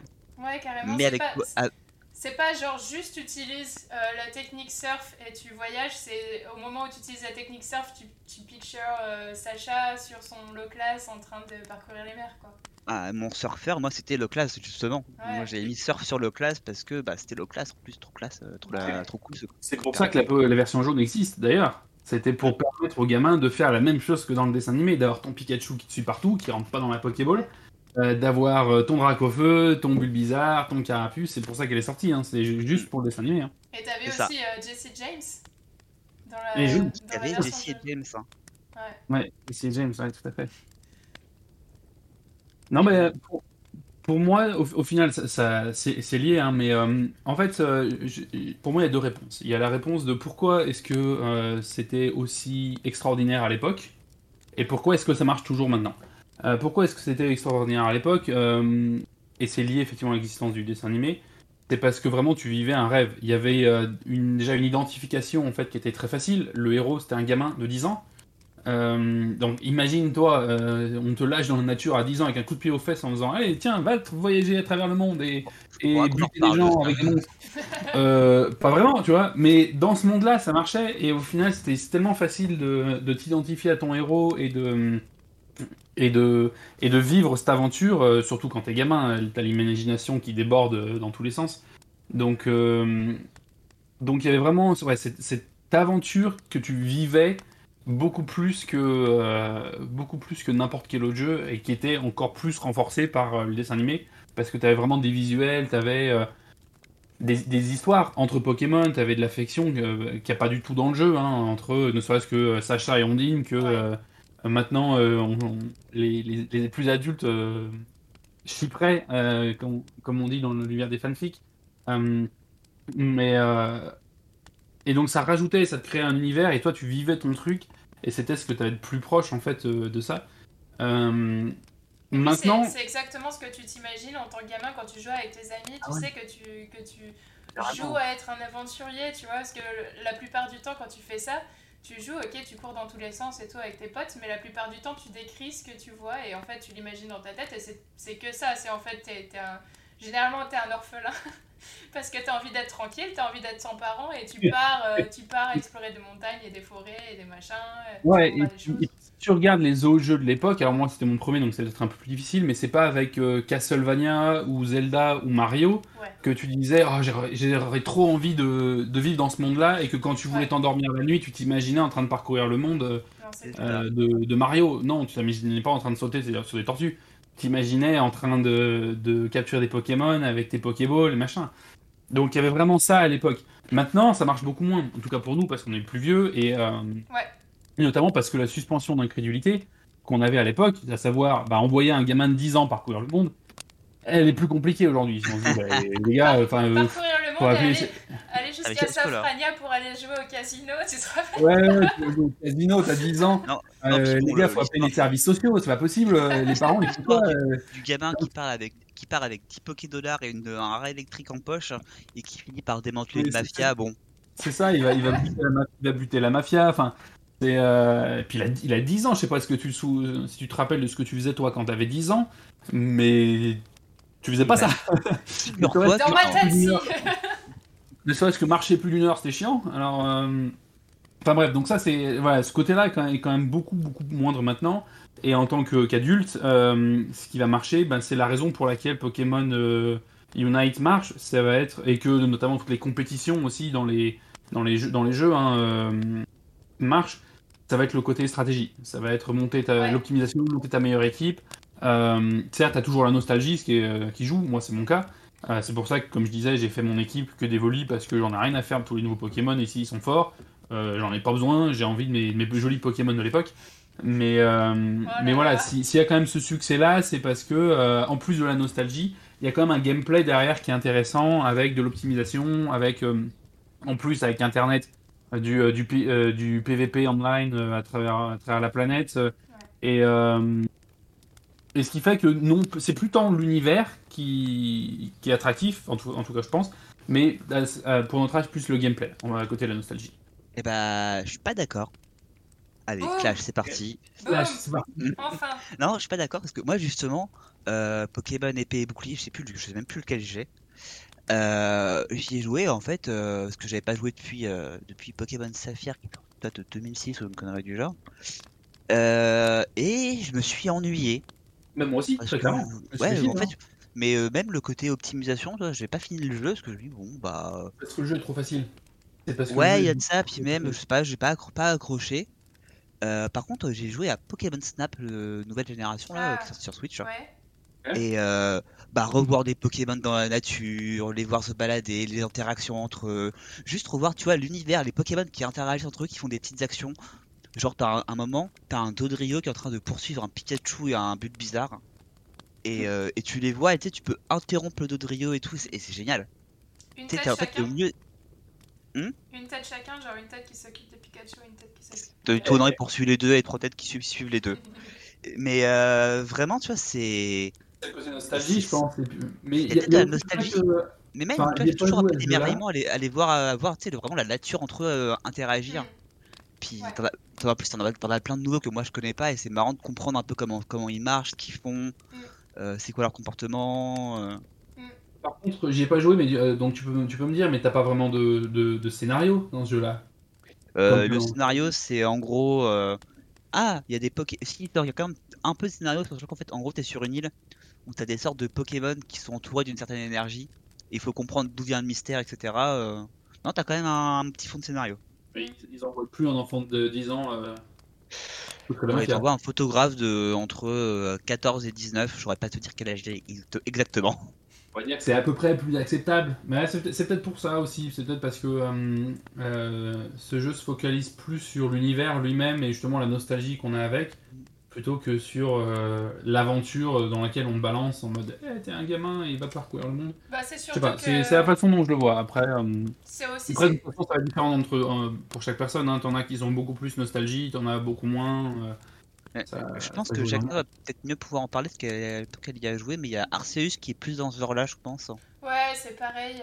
Ouais, justement, j'allais dire, c'est Snap et Arceus. Ce qui me plaît, c'est que c'est vraiment un gameplay complètement nouveau. Alors, c'est ce qui me plaisait aussi avec les premiers Pokémon, c'est que c'était les premiers euh, pour moi, c'était le premier RPG. De manière générale, c'était première optimisation de stats, première stratégie, premier multijoueur. Euh, et justement, dans Arceus et Snap, j'ai l'impression que c'est un gameplay complètement, euh, complètement nouveau aussi. Parce qu'aujourd'hui, en termes de stratégie, bah, il y, a, y a beaucoup de choses qui sortent et bien mieux que Pokémon, tu vois. Ce qui marche bien dans Pokémon, c'est le côté collection, et puis c'est les enfants, c'est ce qui le merchandise qui tourne autour de Pokémon, mais dans, dans, Arceus par exemple, c'est vraiment monde ouvert et tu marches en recherche. Alors tu, tu étudies les Pokémon, donc c'est un petit peu comme Snap. Euh, tu dois les attraper, mais à chaque fois que tu attrapes un Pokémon, alors le professeur Pokémon t'explique il faut que tu fasses euh, cette action, cette action et cette action pour en découvrir, pour l'étudier plus et pour en découvrir plus. Alors tu, tu essayes de trouver des points de recherche et c'est la seule façon euh, dont tu peux level up. Donc les points de recherche, c'est par exemple si tu attrapes, je sais pas, un Evoli, il faut que tu attrapes un Evoli la nuit, il faut que tu attrapes 3 Evoli par surprise, et il faut euh, que tu combattes 4 euh, Evoli et 5 Evoli que tu tues en faisant cette attaque, par exemple. Donc c'est vraiment, tu as plein de petits gameplays qui se font autour de chaque Pokémon uniquement. Mais c'est pas, c'est pas un jeu où tu, fais, où tu optimises pour le multi, c'est pas un jeu c'est complètement différent, c'est un autre truc. Ça marche aussi. Ça rafraîchit. Moi, j'ai beaucoup aimé euh, aussi, justement, euh, euh, Sword and Shield. Parce que c'était le premier Pokémon où ils retournaient à la base du Pokémon, mais ils ajoutaient des choses un peu plus modernes, comme par exemple des cinématiques, des animations. Oui. C'était mon premier Pokémon avec des cinématiques, effectivement, pour mm. moi. je sais pas souvenir qu'il y en avait dans, dans Y, qui était le précédent que j'avais fait. Mais euh, non, mais mon, problème effectivement avec, euh, avec cette dernière génération, c'était vraiment pas sur, euh, sur le scénario, c'était vraiment pas sur l'univers. C'est juste qu'il était. le gameplay était nul, enfin c'était simple, tout l'expérience elle est partagée entre tous tes Pokémon. Ah tu vas dans les ah terres sauvages. tu vas dans les terres sauvages et tu t'affrontes les Pokémon géants, ça te pose aucun challenge, mais ça te donne plein de super bonbons et trucs qui t'explosent tes niveaux. Enfin, la difficulté, elle est zéro. Franchement, mais euh, un enfant de 2 ans qui ne comprend pas ce qu'il lit, il peut quand même arriver au bout, c'est pas possible. Il, il était vraiment trop trop simple. On aurait eu une, difficulté qui était, euh, bah, qui était un peu plus comme euh, comme c'était le cas à l'époque, où ça t'obligeait déjà à passer du temps à level up tes Pokémon un par un, et à décider de ce que tu voulais de faire ton équipe, pour avoir au moins un de chaque type, plus ou moins, pour affronter à peu près n'importe quoi. Le jeu aurait pu être très bien. Mais, mais j'aurais pu jouer en étant bourré tout le temps et ça aurait été la même. Hein. Alex, tu voulais répondre Moi, je crois que ce qui m'a le plus sorti de épée et bouclier, justement, c'est bah moi, c'est le c'est le scénario, hmm. c'est les personnages. Je ne pouvais pas les encadrer. Dans ma ah. tête, c'est toi, tu es trônier, toi, tu es un cliché, toi, tu es un double cliché. Toi, ouais, tu es celui qui. de manga en fait, mais pour moi, c'est j'ai vraiment l'impression de... de, retrouver la patte manga, la patte japonaise. Ouais, non? Ouais, mais je sais pas si c'était trop gros. Genre, t'en avais un, c'était ah toi t'es le méchant un peu sombre, mais à la fin tu vas être gentil en fait, hein. ça je reconnais. C'est toi qui est plus vieux? Oui, bah oui, oui, je pense que c'est ça. Hein. Clairement c'est ça, c'est que je, du coup ce genre de, bah, ce genre de trope, ça ne marche plus sur moi. Je, les vois venir maintenant. Non, mais c'est pour les enfants. Hein. C'est ça. Du coup le. Très, clairement, il était pour les enfants pour moi, pour les très jeunes. Voilà, et en fait peut-être que dans les trucs plus, pas plus matures, je vais dire, mais plus originaux comme euh, Arceus ou Snap. Euh, ou Snap, c'est pareil, les, bon, ça reste très niais, tu vois. Mais c'était quand même un peu différent. Et je me suis pas. En gros, je me suis beaucoup plus impliqué dans l'univers. Où je me suis beaucoup plus intéressé. Bah, justement, c'est un peu comme tu disais pour Arceus. Où t'as des missions où. Euh, ah, mais tiens, Evolis, tu envoyé une pomme dans la pleine tête. Est-ce qu'il ferait pas autre chose pour une photo? Effectivement, En fait, Arceus, niveau gameplay, il est plus intéressant. Mais franchement, graphiquement, il... c'est dur, quoi. En fait, bah, c'est pas que c'est moche, mais c'est vraiment désaturé en fait. Et, quand les jeux sont vraiment désaturés, surtout des petits jeux japonais comme ça, euh, en mode bonne ambiance, c'est difficile pour moi. Enfin, il y a que Elden Ring que j'ai pu supporter comme ça, quoi. Après, euh, Game Freak a jamais été réputé pour euh, ses artistes graphiques. Hein. Hmm. Le jeu, les jeux ont toujours été en retard bah, graphiquement par rapport à... Justement, je trouvais que dans, dans Épée Bouclier, les, les Pokémon étaient bien designés. Les nouveaux Pokémon surtout. Genre euh, le Salarsen, tu sais, le Pokémon Punk euh, électrique, trop cool quoi. Enfin, les starters sont beaux, ils sont mignons, enfin. T'as pas l'artichaut, qui est un canard artichaut paladin, tu vois, t'as vraiment des designs super cool. Scolo, Oh. Scolosandre. Il faut savoir un petit truc. euh, Je crois qu'il me semble que les. C'était en épée et bouclier que les, les, les designs, des... enfin pas les designs, les, les modèles des Pokémon qui existaient déjà. Les modèles, c'est en fait c'est des modèles 3DS qu'ils ont repris, qu'ils ont juste euh, redimensionné pour la Switch. Donc c'est vraiment c'est du travail minimum. hein. Dans épée bouclier, moi j'ai trouvé les animations plutôt cool hein, sur les, sur les Mm. Pokémon. Donc ils ont, tout, ils ont dû tout re-riguer. En fait, de Alors peut-être pas, peut-être peut-être pas Pokémon épée et bouclier alors, mais euh... faudrait, que- faudrait que- je vérifie l'info quand même pour être sûr, mais euh, Parce que je me rappelle qu'il y avait aussi un drama qu'ils pouvaient pas... ils voulaient sortir à la base tous les Pokémon, genre tous, et que finalement ils pouvaient pas parce que euh, il y avait pas assez de main d'œuvre pour tout riguer, pour tout animer. Parce que Mhm. genre toute animation, ils ont vraiment tout fait à la main quoi, pour toutes les animations, toutes les ouais. attaques. Puis, euh, puis il y a 1000 Pokémon maintenant, donc. euh, Ouais. Et puis, enfin, franchement, d'avoir des, des PNJ qui ont vraiment une personnalité, t'as vraiment des cinématiques, quand ils te parlent, euh, ils font vraiment des, des mouvements qui sont animés pour la cinématique et pas juste genre euh, une tête qui bouge avec des yeux qui bougent, tu vois. C'est c'est cool. Et puis, attends, le bivouac et les Curidex. Le Curidex C'est trop bien Le Kiridex, j'en avais rien à faire. Mais complètement rien, rien, rien à faire. Il m'a rendu trop heureuse, le Curidex Je- alors certes, cu- cuisiner c'était sympa, tu vois, pourquoi pas, et, et souvent ça m'a donné faim, très clairement. Ouais, Euh, De voir le plat à la fin, faire hum, petit curry aux saucisses, étrangement, c'est nouveau, mais je trouve très bien. beau. Alors, je pense que je me suis jamais servi du truc du Curidex. Par contre, balancer des ba- ba- la balle ou les jouer à mes, mes Pokémon, j'ai dû passer une bonne demi-heure, euh, parfois euh, des sessions de demi-heure. Vas-y. Mais ouais, ça fait en quoi plus- si tu fais ça En plus, le... ce qui était trop bien avec le gameplay, c'est que plus tu jouais avec tes Pokémon ou plus tu faisais des curies avec eux, euh, plus ça améliorait leur force, tu pouvais, euh, tu pouvais changer leurs stats. Mais Et ouais, c'est mais cool c'est que tellement. Hein? C'est tellement cheaté. Enfin, tu, tu, tu, Mais on s'en fout tu, tu fais ton, ton camping et ton curry au milieu de la nature et tu soignes tous tes Pokémon. T'as même plus besoin d'utiliser des, euh, des, des, euh, des, cons- des, euh, consumables ou, euh, euh, ou de retourner en ville. T'as juste à me faire un curry. Enfin, certes, c'était chouette, tu vois, mais euh, c'était c'était tellement cheaté. euh, T'avais plus aucun challenge à cause de ça.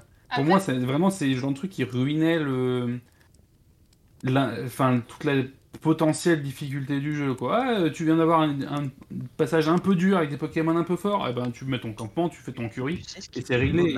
Et t'as- plus aucun challenge. Alors que je me souviens, à nouveau, je fais un peu le boomer, tu vois, mais euh, de l'époque euh, de Pokémon euh, de la première génération où tu passais effectivement la grotte pour aller à Azuria.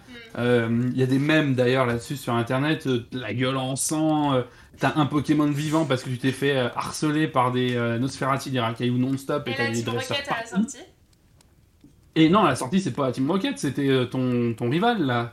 Ah, Euh, désolé, j'avais la version jaune donc. euh, Ah oui, moi aussi, la vers- version jaune, c'était ton rival qui t'attendait à, la sortie, euh, si mémoire est bonne. Bref, t'avais quelqu'un qui t'a- qui t'attendait à la sortie et qui disait Tiens, hmm, t'as l'air de bien pisser le sang, et si on t'achevait? Alors que maintenant, déjà, t'as aucune difficulté, et que même quand euh, t'as un tout petit peu de difficulté, t'as ton rival qui arrive, fait Eh merde Bah, ton rival, il soigne tes Pokémon avant de l'affronter. Ouais, j'avoue qu'ils Ah, mais- soignent les Pokémon maintenant. Les, les gars, quoi. Euh, je- faux, bien, mais. euh, Ah, c'était trop simple. Et, et ouais, le curry, au final, c'était sympa. Et si t'es très complétionniste, tu peux t'amuser à aller chercher ça, mais. euh, Mais pour moi, ça allait contre l'intérêt du jeu Pokémon en lui-même. Dans la communauté de Pokémon, il y a un truc qu'on appelle, euh, voilà, d'ailleurs c'est pas que dans Pokémon, non, mais ce qu'on appelle le Nuzlocke. Est-ce que vous voyez ce que c'est? Non. Pas du tout. Alors le Nuzlocke en fait c'est refaire un jeu, ou faire un jeu, mais en s'imposant un, un set de règles particuliers. Ah, Notamment j'ai des amis qui font là, qui refont euh, Pokémon euh, Perle ou Émeraude ou je sais plus quoi. ouais. Euh, et en fait, ils ont, en fait quand ils arrivent dans une zone, le premier Pokémon qu'ils croisent, ils doivent jouer avec celui-là. Et ils ne peuvent pas attraper d'autres Pokémon dans la zone. Ok. Et en fait, ils ne peuvent jouer qu'avec celui-là. Aussi, si un Pokémon meurt, ils ne peuvent pas le. le- en gros, en fait, s'il est KO en combat, il est out du jeu. Le relâchent. Et tu vois, c'est pas mal de petites règles comme ça.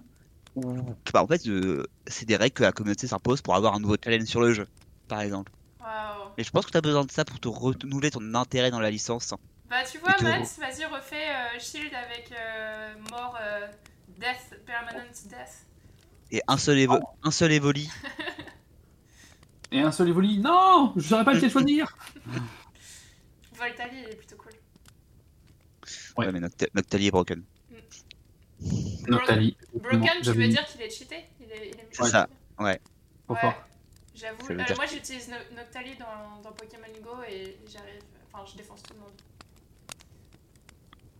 Nocta- Noctali, en plus d'être trop, trop classe, il est super fort. hein. Euh, Très très Ouais. très résistant. Ouais. C'est un- ce qu'on appelle un tank dans le métier.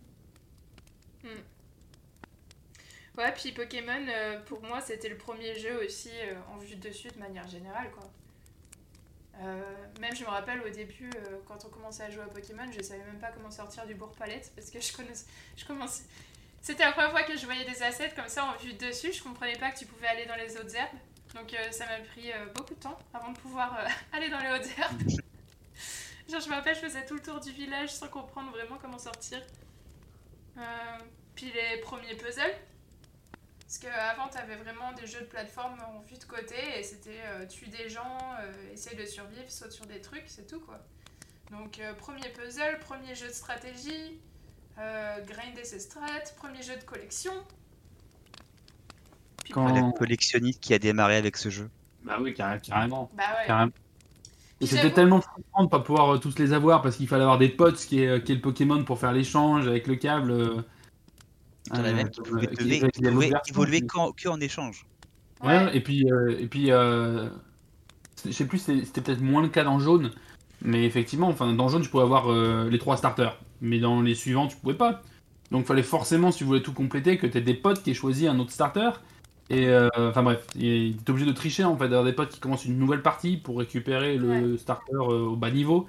Enfin, c'était c'était compliqué, hein, donc euh, sans parler du fait, euh, et puis ils le font toujours, ça, hein, avec des Pokémon qui sont exclusifs à une version euh, et que tu retrouves pas dans l'autre et inversement quoi. Ça, c'est le business model. Hein. Et puis moi je connaissais des gens aussi qui choisissaient leur starter juste par rapport à moi, tu vois, ils savaient que j'avais pris ça à la mèche, du coup ils se sont fait ok je vais prendre Carapuce juste pour, euh, pour la battre après. Il y, a, il y a eu de ça aussi, c'est que nous on prenait euh, avec épée et bouclier en fait avec des groupes de potes, on s'est entendu pour qu'il y en ait au moins un qui prenne le bouclier si tous les autres prenaient épée pour être sûr depuis, tu vois, si on voulait s'échanger les trucs, euh, il Ouais, n'y avait pas de souci. ouais, ouais. Hmm. Et puis il y a beaucoup de gens qui disent de manière générale euh, que Pokémon ça n'a pas changé des masses, mais euh, je suis euh, retournée sur la liste Wikipédia euh, pour voir tous les jeux Pokémon de manière générale qui sont sortis. Il y en a énormément, il y en a beaucoup. Bah Donc, oui. Là, on parlait surtout des jeux de première génération euh, avec euh, les doublons euh, Pokémon Or Argent, Rouge, euh, rouge, rouge Feu, euh, Vert Feuille, euh, Rubis, Saphir, Diamant Perle, Noir et Blanc, XY, Épée, Bouclier. Et là, maintenant, on a les nouveaux qui vont sortir. Je sais pas si vous avez vu. euh, Scarlet. Et, Ouais, Scarlet et Violet, c'est ça Non? Ouais, c'est ça. Ouais. Puis euh, il y avait aussi à l'époque euh, les jeux sur, euh, sur console. Il me semble que c'était les consoles Nintendo, du coup, c'est les Colosseum et Stadium. Je sais pas si vous en avez fait. Ah, alors moi je peux t'en- je peux t'en parler parce que ces, ces jeux-là, je les ai retournés entièrement. Ah, j'ai fait que Colosseum, j'ai jamais fini sur, euh, sur GameCube. Alors- Alors moi j'ai fait euh, Stadium 1, Stadium 2, Snap sur euh, Nintendo 64 et euh, Colosseum et Révolution sur euh, GameCube. Waouh! Et alors, bon, déjà, euh, les Stadium 1 et 2 dans mon, dans mon petit cœur, rien que pour la voix de l'annonceur euh, qui, était, euh, qui était épique. Je me rappellerai toujours de ces, de ces répliques euh, vraiment sorties du chapeau. Et, euh, et ouais, en fait, bah, le truc dans Stadium qui m'a marqué, c'est que tu pouvais mettre ta cartouche dans une sorte de pack en plus là pour avoir tes Pokémon animés en 3D dans le jeu. Ah oui, c'était fou. Oh, c'était Wow. des trucs ça. Incroyable. fou. Ah, tu voyais ton Pokémon que tu avais entraîné, dressé, élevé, etc., qui arrivait euh, en 3D et tout, en train de se combattre dans une arène. C'était c'était fou, Des franchement. sprites à 3D. Et puis en plus, ils avaient changé les voix des Pokémon et tout, c'était pas juste de, de la 8 bits. euh, Non, non, c'était c'était- c'était génial. Ouais. Donc, la- ils ont continué avec le. Bah, le Colosseum était un peu une sorte de Pokémon Stadium euh, plus moderne. Et le Révolution, c'était un, par contre, c'était un take un peu différent sur la licence. Où c'était un scénario qui était beaucoup plus mature, j'ai trouvé. euh, en restant dans les normes de Pokémon. Mais en gros, on incarnait un, un héros un peu plus. Un peu plus Dark Sasuke. En Mhm. gros. Colosseum aussi, je trouvais. Hein. Et euh, en gros, il devait euh, sauver des Pokémon qui étaient corrompus par une énergie démoniaque. C'était euh, vraiment, c'était différent, c'était vachement sympa. Ok. Ah, Pokémon corrompus par une énergie démoniaque, il y a ça aussi dans Pokémon Go. J'avais joué à Colosseum beaucoup, beaucoup plus tard, mais je me rappelle à l'époque euh, quand j'avais juste la Game Boy. Bon, j'ai eu- j'ai eu la, la GameCube très très tard. Mais quand j'avais juste la Game Boy, quand j'étais petite, je me rappelle des spots euh, télé euh, de Colosseum et de Stadium avec les trucs en 3D. J'étais oh, la Ça première fait 3D. envie, hein. Ça faisait, ça faisait envie. Ouais. Ça piquerait les yeux maintenant, mais euh, ouais. la ça nostalgie n'a oui. pas Dieu. T'as les jeux de cartes aussi, avec le JCC en ligne. Donc euh, c'est Mm. maintenant, euh, quand t'achètes un booster Pokémon de manière générale, tu as, un petit... euh, un petit code que tu peux rent- en- entrer en ligne et ça rend tes cartes digitales. Donc ton booster, tu peux le mettre en ligne et collectionner en ligne. Et après, tu peux jouer à un jeu de cartes en ligne. Donc ça, je trouve que c'est ouf comme système. Je sais pas si vous collectionnez des cartes ou vous en avez des vieilles. Non, j'ai arrêté, euh, j'ai arrêté. J'en ai, j'en ai, eu quelques-unes, mais j'ai jamais été très très collectionniste moi. Ouais. Moi j'avais plus collectionné les Yu-Gi-Oh quand j'étais petite, donc euh, pas trop les Pokémon. Ah, ça aussi. ça aussi. Non, moi j'avais, euh, j'avais les... j'ai jamais été trop carte à jouer Pokémon. J'étais beaucoup plus le- sur le, sur les classeurs Panini, euh, où tu, vraiment c'est collectionniste, où tu collais tes Ah. cartes pour avoir- les avoir toutes. Euh, c'est mon, mon grand-père euh, qui me les achetait quand j'allais chez lui. Euh, je me souviens parce qu'il y avait une taxe, et c'est qu'il nous achetait nos cartes, mais si on avait un tas de morves, fallait lui laisser tas de morves. Parce qu'il trouvait le nom très drôle. Il les mettait où? Euh, bah, il avait un, quelque part dans un tiroir, il avait un, un stack de cartes Tadmorph parce que bah, avec les années, au final, il en a eu deux, deux- un peu plus de 2-3. Et, euh, et voilà, le Tadmorph c'était pour lui, mais sinon, euh, on avait nos cartes euh, avec mon grand-père. T'as Mais ouais, c'était vraiment ça que je collectionnais beaucoup plus que les cartes euh, à jouer. T'as des gens qui ont gardé leurs vieilles cartes et euh, moi j'ai jamais eu les cartes Pokémon, j'avais les cartes euh, Pokémon McDonald's, donc euh, c'était des... c'était vraiment les fausses, euh, les, cartes, les cartes Pokémon à deux balles. qui valent rien. Mais maintenant, il y a des gens qui collectionnent quand même les cartes Pokémon et qui s'échangent leurs vieilles cartes pour beaucoup d'argent. Ah, ouais, je pense ça vaut cher, hein, ouais. Logan Paul not- notamment qui, qui fait ça. Donc Pokémon Arceus, euh, on en a un petit peu parlé, donc c'est le Pokémon où principalement tu fais de la recherche Pokémon euh, et tu te retrouves dans un monde, moi ce que je trouve, ce que je trouve vachement cool c'est que tu te retrouves dans un monde euh, air et japonaise. Donc c'est le premier Pokémon qui est pas moderne, t'es vraiment, tu te retrouves en guerre des clans. Bon après, Niveau design, c'est pas ça encore. T'es pas vraiment projeté dans ce monde-là. Mais je, trouve, enfin, je trouve que l'univers cool. Ils auraient pu pousser ça encore plus euh, pour les prochains, quoi. Ok. Euh, Pokémon Unite, du coup, Alex. Alors, Pokémon Pro. Unite.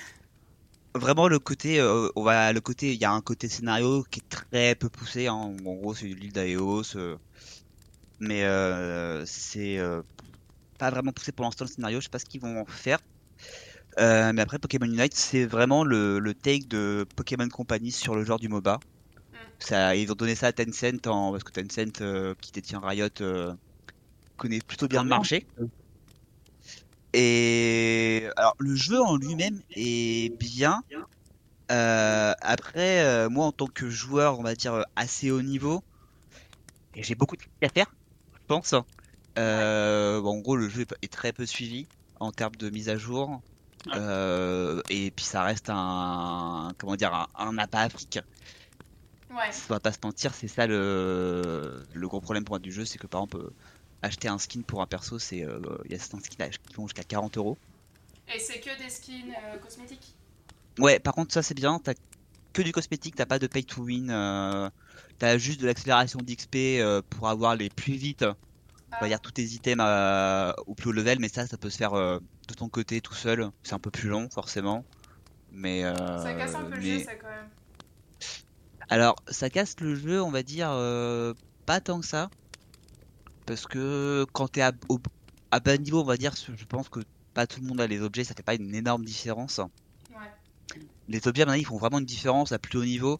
Et euh, à plus haut niveau, t'as un mode qui s'appelle le mode tournoi où t'as t'as tous les Pokémon de dispo et tous les objets, euh, quel que soit ton niveau.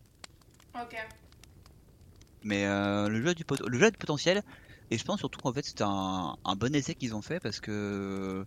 Bah, il y a de la place en fait. hein. L'avantage, c'est qu'ils ont déjà un énorme pool de Pokémon qui sont populaires, qui peuvent rentrer dans le genre de jeu. Et euh, vraiment, ça, la licence s'y prête très bien. Donc maintenant, à voir ce qu'ils vont réussir à faire fructifier le, le premier essai. Ouais, J'ai hâte de te voir en tant que champion Unite dans notre, dans notre podcast. Ah, j'aimerais bien être, euh, être. Je, je ferai un peu de pub si jamais je me qualifie aux Worlds, mais bon, oui, vas-y, pas mets très- le podcast pas sur, très ton, sur ton, euh, sur ton t-shirt, tu sais. demander un, un- un sponsor. Champion de France Au moins champion de France Euh, je pense même ça, c'est compliqué. hein. Il y a de la, il y a la concurrence en France. hein. Mais de Ouais. toute façon, il n'y a pas de championnat pour l'instant de, de France euh, ni d'Europe. hein. C'est vraiment euh, que des qualifs pour les championnats championnats du monde actuellement. Tu joues avec quelle équipe sur Unite? Alors, je joue avec la Random Cosmos, Qui est euh, en- une équipe euh, que j'ai rejointe en mars à peu près. Euh, qui est une équipe de joueurs qui jouent quasiment tous ensemble depuis le début de la sortie du jeu, qui est sorti en juillet l'année dernière. Ouais. Et euh, en gros, je rejoins par l'intermédiaire d'une personne que je connaissais qui m'a dit bah tiens, eux ils cherchent quelqu'un là-bas. Et ça s'est très bien passé en gros, où c'est une équipe, nous on privilégie l'entente entre les joueurs, Mm. euh, la cohésion plutôt que ce qu'on appelle les ego players et le skill. Ouais. Et Ouais, euh, c'est bah ça se ça se passe très bien et en fait nous, euh, notre but c'est de jouer notre jeu, de jouer nos objectifs tranquillement dans notre coin. Euh, on essaye quand même, parce que c'est quand même le but du jeu, de performer le plus possible. Euh, Ouais. Mais voilà, on va pas se foutre sur la gueule parce qu'on a fait une défaite et quelqu'un a fait une erreur. Ouais. C'est c'est Ça reste un jeu. C'est plus healthy. Moi aussi, j'ai ma copine Ouais. par exemple qui, qui, bosse, enfin, qui fait du basket et ils sont dans une équipe comme ça aussi. Il y a des équipes super Mm. compétitives, basket féminin, euh, c'est. Si seulement ça pouvait être euh, comme ça à peu près partout. Ouais. Ouais, Oui, exactement. bah ouais, mais bon, tout le monde n'a pas le même rapport à la, mais... Ouais. tout le monde n'a pas le même rapport, comment dire, à la, à la compétition. Ouais. Non. Mm. Ouais, ce serait cool de te voir en stream aussi, du coup. Bah ouais. Euh, bah Sur écoute, euh, si vous, alors si vous voulez, euh, la semaine pro, il y a un tournoi, mais je ne participe pas parce que je ne suis pas là. Je suis euh, invité à une soirée Mario Party d'ailleurs. Oui. Et euh, mais dans deux semaines, donc le samedi euh, 18, je fais des qualifications, bah, les qualifications euh, pour le tournoi mondial, donc pour les euh, championnats du monde. Incroyable. Euh, donc ça se passe, euh, ça sera en direct sur Twitch, je pense. Euh, Il y aura un broadcast, il y aura un stream, euh, il y aura un stream anglais. Ouais. Euh, Il y a aussi un stream donc euh, de de Pump, qui est le streamer principal français euh, sur la, la chaîne, sur la, la scène. Qui euh, streamera. Et nous, moi, je sais qu'il y aura un, un de mes de mes teammates qui va streamer la probablement son son POV, son point of view, sa vision, Ouais. euh, qui s'appelle euh, Volto underscore Hunter. Si jamais il y a des curieux. Bah, on le mettra Euh, euh, dans la description et dans l'annonce des lives. Ça marche. Il sera content, il aura plein de viewers. Ouais, plein de viewers, genre on est, on est 10, mais. Alors tu sais qu'il avait euh, 20, 20 viewers la dernière fois, il était content. C'est pas grave alors. On amène les 10 et comme ça, il en aura 30. Allez. Est-ce que t'as autre chose à nous dire sur Unite bah, que, Comme c'est ton univers, du coup, comme tu t'y connais et tout ça. euh, Euh, tu alors que, sur Tu Unite, penses que c'est périn, que ça, va, que ça va continuer, qu'on est parti sur, euh, sur de la compétition euh, ah, moi je suis hyper négatif, je pense que le jeu est mort après les, le championnat du monde, Ah à mon avis. Ouais, parce qu'en fait le- la communauté a du mal à suivre. Je pense que le fait qu'il y a un gros cash prize maintient la communauté, euh, on va dire, sous, euh, sous perfusion. Le cash price, il est pas si énorme, je trouve, quand même, par rapport au niveau d'involvement. euh, Bah justement, en fait, c'est ça, c'est que moi je trouve que le cash prize est énorme bah, par rapport au, à la commu qu'il y a derrière. Je trouve qu'en fait ils ont mis beaucoup d'argent sur un jeu qui avait pas une grosse commu au départ. Alors qu'ils auraient Mhm. peut-être faire plus de marketing et plus d'équilibrage sur le jeu, plus de travail sur le jeu. Quand je vois ce qu'ils gagnent dans League of Legends, par exemple, ou ce genre de truc, en Fortnite, par exemple. C'est- pas, les- c'est pas les mêmes, euh, pas les mêmes chiffres. hein. Tu parles des, Non, bah, justement, en des fait- deux leaders mondiaux. ouais. En fait, là, je pense que le cash prize était là justement pour amener les joueurs, alors que le cash prize est, euh, pas, c'est pas pareil. C'est parce qu'il y a beaucoup de joueurs, t'as beaucoup de cash prize sur League of Legends et Fortnite, hein, Mm. que Pokémon Unite c'est le contraire. C'est ils ont mis un gros cash prize pour attirer les joueurs, pour attirer les streamers, pour faire de la vue Ouais. et pour faire de la popularité. Euh, et c'est là que moi je pense que justement le, le jeu est sous perfusion et qu'à mon avis, si l'année prochaine il n'y a pas le même joueur de cash prize, il y a beaucoup de gens qui vont lâcher le jeu, qui euh, tout simplement parce qu'il y a des streamers qui, qui en vivent et qui vont aller streamer autre chose parce que ce sera plus lucratif pour eux. Ok.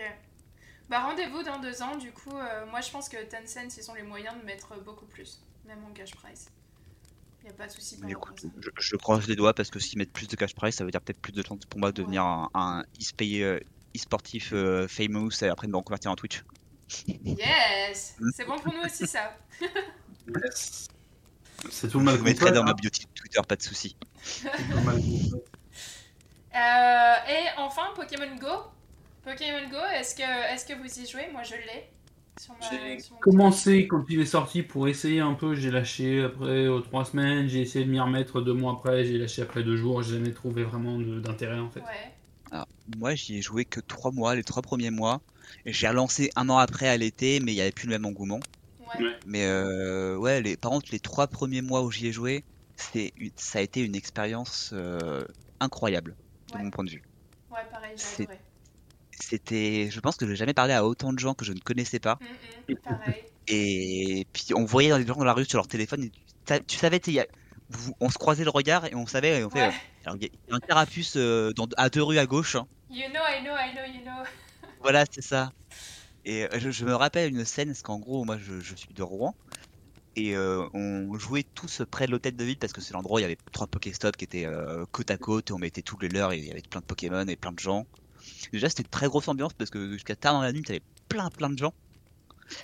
Et à un moment, je me rappelle y avoir vu une, foule humaine de genre une vingtaine de personnes se mettre à courir en disant Il y a un low class là-bas, il y a un low class là-bas. C'était euh, c'était vraiment incroyable. C'est trop mignon. C'est trop cool. Ouais, je me rappellerai toujours à Amsterdam, du coup, euh, j'étais en train de, de, je crois, combattre une arène. Et il y a un petit gamin qui arrivait, il était tout petit. Et il m'a dit, du coup, en Dutch, il m'a dit, euh, il m'a dit, euh, welke team, like, which, which team are you? Et du coup, je lui ai dit team bleu, team blue. Et euh, il m'a fait un petit check, tu vois, il, il m'a- il- il m'a tendu son petit point pour faire un petit check. Genre, il était aussi team bleu. Et j'ai trouvé ça trop chou. Je suis vraiment, like, enfin, s'il y, y avait plus de jeux comme ça qui réunissaient les gens. Et maintenant, euh, dans, dans Pokémon Go, ils ont rajouté les combats, donc tu peux faire des combats en ligne avec des gens et tout. Tu peux faire des raids à distance. Il y a, y a vraiment un, un système cool de combat. Tu peux améliorer tes Pokémon, tu peux leur ajouter des attaques, c'est un peu plus stratégique. Donc, euh, ouais, si vous voulez retourner, c'est vraiment pas mal.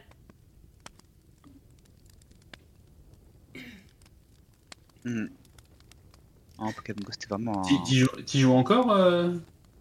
Ouais, là, du coup, pour le podcast, euh, je l'ai je l'ai réouvert et euh, j'ai- j'ai pas- j'ai perdu pas mal de temps aussi. Surtout au niveau des combats, où ils ont, ils ont vraiment euh, amélioré tout ça, je trouve. T'as vraiment du combat PVP maintenant.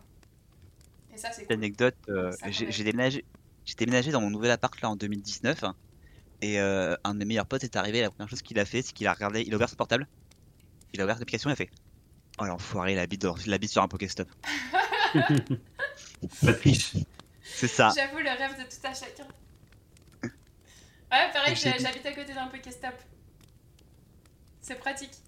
Ouais, c'est vraiment pratique. Ça paraît de sûr, parce que que tu peux rester dessus euh, depuis ton canapé. Depuis ton pas lit, de des chaussures. Mhm. Ouais, Et ouais, non, c'est vachement sympa. Mais c'est bien, tu vois, ils ont fait quand même pas mal de.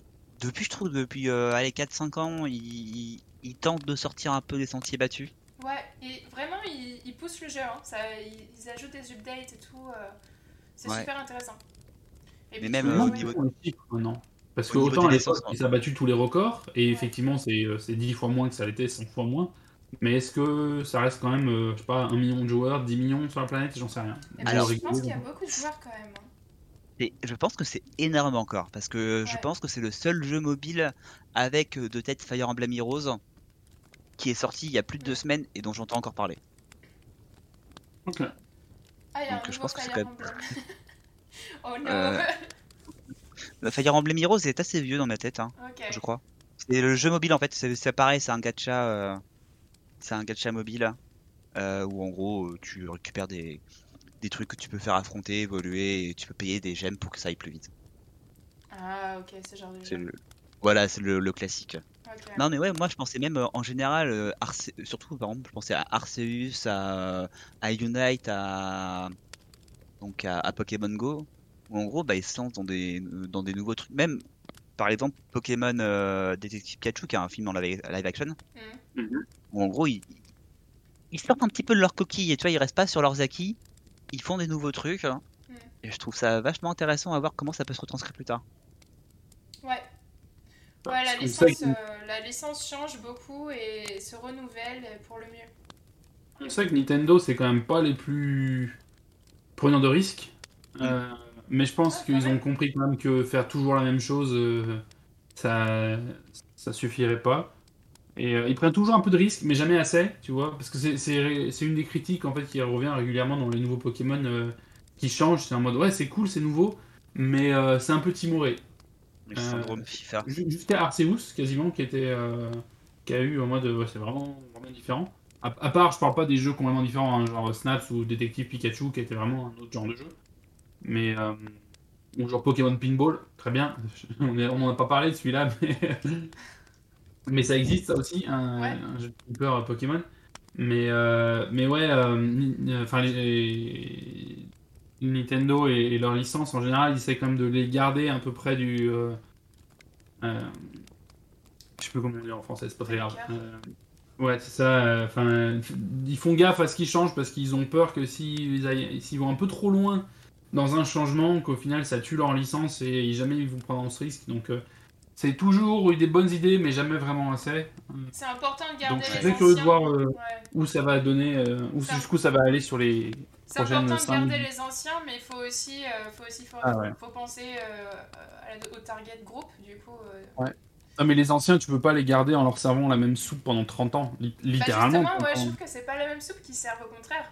Non, juste- justement, ça, ça évolue, ça évolue avec le temps. Ouais, euh, si tu prends, si tu prends la, la majorité des licences AAA, euh, d'Ubisoft ou ce jeu- ce jeu-là de manière générale, ça se renouvelle pas vraiment niveau gameplay, mais euh, je trouve qu'ils prennent plus de risques par rapport à Pokémon. Oui, mais combien t'en as qu'on. Arceus, c'est un gros 20 ans, risque. 20 ans d'expérience Enfin, 20 ans d'expérience, 20 ans d'histoire. T'as aucune licence Ubisoft à part éventuellement Rayman, qui sort un jeu tous les 15 ans maintenant. Euh, T'as aucune licence qui date de, de 80. Ah non, mais je te parle de 16, genre, euh, de genre de jeu AAA Hmm. à la Far Cry, tu vois ce que je veux dire? Ouais, bah Euh, oui. Ouvre une tour, débloque un nouvel, une nouvelle région, euh, tue des gens dans un camp. Mais c'est aussi, au final, c'est régulièrement une des critiques qu'il aurait faites. C'est, euh, les gars, euh, c'est un peu la même soupe quand même. Vous avez essayé 2-3 nouveaux trucs, mais ça change pas grand-chose Bah, quand si, même. si on veut un équivalent, tu peux prendre. euh, je pense que tu peux prendre Dragon Quest Mm. ou des FF, tu vois, qui sont des licences euh, qui sont euh, tout aussi euh, très très vieilles, mais qui se renouvellent énormément. Déjà, rien que l'univers change totalement. Mais même en termes de gameplay, peut-être moins Dragon Quest que FF, hein, mais qui se renouvellent énormément. Euh, après, est-ce que c'est bien, est-ce que c'est mal? Là, je ne suis pas juge, hein. mais euh, euh, clairement, Pokémon, ça a été une, une des grosses critiques, c'est bah, entre deux épisodes, la formule évolue peu, finalement. Mm. À part avec Arceus. Bah, les doublons, de manière générale, les XY, les rouges et, euh, rouges et verts, ce, ce genre de choses, ouais, pas trop, mais euh, autour de ça, il y a aussi pas mal d'autres jeux qui sortent. Ouais, je sais pas. Euh, bon, on va avancer un petit peu dans le podcast parce que je sens qu'on traîne. Euh, euh, juste pour évoquer un petit peu la construction de, de l'univers Pokémon de manière générale, vu qu'on est un podcast aussi de lore et de, de world building, par rapport à ce qu'on disait au premier dessin animé, l'enfant de 10 ans, euh, l'enfant de 10 ans qui part sur les routes, qui sort, euh, l'aventure, le chemin, les, les f- dans les forêts, dans les montagnes, euh, sur les lacs. Euh, euh, niveau world building, c'est vraiment c'est ça, euh, on va dire, euh, la racine principale de Pokémon. C'est l'exploration, c'est l'aventure. Euh, la découverte des villages, exactement. C'est un peu le, le. Pour moi, c'est un peu le, le voyage initiatique. hein. Ouais, Euh, si, alors, si vous me permettez une, une comparaison ou une métaphore un peu, un peu peut-être étrange, mais en gros, c'est un peu comme euh, pas le passage à l'âge adulte, hein, mais une sorte de rite hein, où en gros on te dit bon, mm, bah t'as l'âge, c'est l'âge maintenant, tu fais comme tout le monde, tu pars, allez, casse-toi, t'as 10 Poké dollars, 4 Pokéballs, un sac à dos et une lampe torche, et t'es parti sur les routes. Et c'est un J'imagine peu trop ça, je par mes parents quand, euh, la même chose quand j'ai 18 ans. Bon, t'as 18 ans, tiens, un sac à dos, 10 euros, et allez, casse-toi. Ouais, je trouve que c'est un peu ça, mais euh, plus dans un côté vraiment fantasy, ou alors en gros c'est euh, maintenant euh, c'est c'est limite, tu vois, tu, on dit aux enfants euh, maintenant euh, c'est vous les patrons. Ouais, Et je trouve que je trouve qu'il y a vraiment ça qui ressort dans Pokémon où en gros c'est euh, bah en fait il y a personne qui vous gère, vous partez à l'aventure, vous avez vos amis donc c'est vos Pokémon et allez-y, faites ce que vous voulez. Et c'est vraiment partir de village en village où tu te rends compte que dans chaque village, il y a, il y a une histoire, il y a des, il y a des, il y a des Mm. problèmes, t'aides les gens. Et euh, chaque maison a son habitant, et chaque habitant a son nom, et chaque, euh, chaque habitant a sa personnalité, a ses problématiques. et C'est assez cool, je trouve aussi, Ouais. niveau exploration. C'est ça aussi qui est, qui est intéressant à regarder, c'est que le world buil- building de Pokémon, outre l'introduction qui est euh, Professeur Chen à l'époque, qui disait Hey, ceci est un Pokémon, on s'en sert pour faire plein de choses, entre autres se taper sur la tronche. Bon, Euh, à part ça, l'intégralité de l'univers, en tout cas de la région Kanto de l'époque, tu ne découvres ça que par une, euh, deux choses L'explora- l'exploration physique, donc te déplacer d'un endroit à l'autre, et les dialogues. Et c'est parler aux trucs. Enfin, t'as jamais rien qui te tombe dessus en mode. euh, en mode, tiens, j'ai trouvé un bouquin qui explique, ou. Y a, y a un truc. hein. quand un nouveau truc, c'est vraiment en permanence. Euh, hey, t'as quelqu'un qui arrive et qui dit. Et c'est comme ça qu'en fait, tu découvres l'existence euh, d'une mafia. Parce que tu tombes. euh, tu t'explores, tu tombes dessus, c'est le mafia qui fait Ah, euh, tu interromps nos plans, euh, battons-nous Et, euh, et c'est comme ça que tu, tu, que tu enclenches le plan mafia. Quand t'arrives sur euh, l'avant-ville, si ma mémoire est bonne, avec le cimetière des Pokémon, Mm. c'est là que tu déclenches aussi toute la compréhension du, cer- du cercle en fait de, de- de la vie et de la mort chez les Pokémon et de ce que ça implique. Euh, c'est juste par l'exploration, la musique aussi de, de cette ville qui était euh, terrifiante, Euh, et les dialogues avec les, les 10, 10 PNJ, parce que t'as jamais plus de 10 PNJ dans une ville de toute façon, qui ont tous deux lignes de dialogue, pas plus. Mais ils construisent vraiment l'intégralité de leur monde comme ça. Et donc c'est pas du tout par comme les AAA d'aujourd'hui, où il y a énormément d'événements qui se passent autour de toi, où tu as, ben, surtout dans les jeux en 3D, hein, où tu as la réal 3D qui te fait, qui te donne des informations sur, bah ça c'est une terre brûlée, ça c'est une terre luxuriante, euh, et, et ce qui implique des choses qui sont passées, parce que tu n'avais rien de tout ça, c'est limité par, euh, par des moyens techniques. Et, euh, et ça rend vraiment le truc intéressant, parce que si tu y rejoues maintenant en tant qu'adulte, tu vois, les ficelles sont un peu plus grosses, donc tu les vois, mais c'est quand même très intéressant, parce qu'il n'y a pas beaucoup de jeux, à ma connaissance, qui les réutilisent depuis et de la même façon. Et Ah, puis, euh, comme tu dis, il y a toujours une mafia. Et il y a toujours une mafia, effectivement. euh, à l'exception, effectivement, de Pokémon Shield, c'est plus vraiment une mafia, c'est une bande de, de groupies. Mais, euh, mais, Ah oui. l'i- mais l'idée hein, l'idée est un peu la même. Et, mais c'est ça qui est aussi intéressant, c'est que tu disais que euh, Pokémon Shield et Sword, ils ont modernisé le truc en ajoutant des, des cinématiques, etc. Mais malgré tout, la façon de construire le monde et construire l'univers et le scénario est exactement la même. On te file ton truc, tu pars à l'aventure et t'as des gens qui te parlent, qui disent ah j'ai besoin de toi pour ça et si tu regardes là il y a ça. Ouais. Euh, c'est un peu plus gros maintenant parce que notamment t'as, euh, euh, je trouve que euh, dans les dialogues les personnages te guidaient beaucoup plus en mode ah il se passe ça, il y a ça, il y a ça et et euh, tiens va voir là-bas. Donc je trouve que t'es un peu plus guidé qu'à l'époque, mais les ficelles restent les mêmes malgré tout, euh, où ils te construisent un monde où ben euh, si t'as des questions sur tiens comment ça marche, t'auras jamais la réponse. À moins que le hasard veuille que euh, tiens t'es euh, à un moment t'es un PNJ qui t'apporte la réponse à cette question-là. Euh, mais c'est vraiment le seul, le- seule chose. Donc au final ça laisse énormément de questions et ce qui rend ce qui est nécessaire parce que un, un monde comme Pokémon n'est absolument pas plausible, même si les Pokémon existaient. Enfin, il y a zéro moyen de transport, en tout cas à l'époque, à part le vélo, tu disais. Enfin, le commerce, t'as pas la moindre idée de comment ça marche. La bouffe, sans parler de la bouffe, comment ils mangent. euh, et- tu vois, des- c'est des trucs très cons, mais si tu veux le savoir, t'auras jamais la réponse. Et ça permet de garder le mystère, en fait. C'est ça. Ouais, bah, les baies, merci. J'ose même pas imaginer l'odeur des toilettes euh, dans ce monde-là si tout le monde ne mange que des baies. Mais euh, pour moi, il y a un truc que t'as au oublié dans le, dans le world building euh, et dans le lore surtout. Un truc Ouais. qui est hyper important dans Pokémon, qui est présent dans tous les Pokémon. Pour construire le lore, c'est le Pokédex. Ouais, le Pokédex. Et le Pokédex, ça fait partie du lore où en gros, ils construisent tout le, le- le côté, le monde naturel, la place des Pokémon dans le monde, Mm. euh, ce qu'ils peuvent faire, et parfois même leur, la place dans leur, dans leur, leur place dans la société humaine. Et vraiment, je trouve que moi, le Pokédex, ça sert aussi à beaucoup ancrer les Pokémon, limite à leur donner vraiment une vraisemblabilité, euh, je sais pas si ça Ouais. se dit. Oui. Ouais, je vois ce que Euh, tu veux dire. une vraisemblabilité dans, le, dans un monde qui pourrait être le nôtre. Et Ouais. puis, ça montre aussi euh, le Pokédex, euh, quand on te le donne, c'est vrai, c'est toujours un professeur qui te le donne et qui te dit il faut étudier, il faut étudier.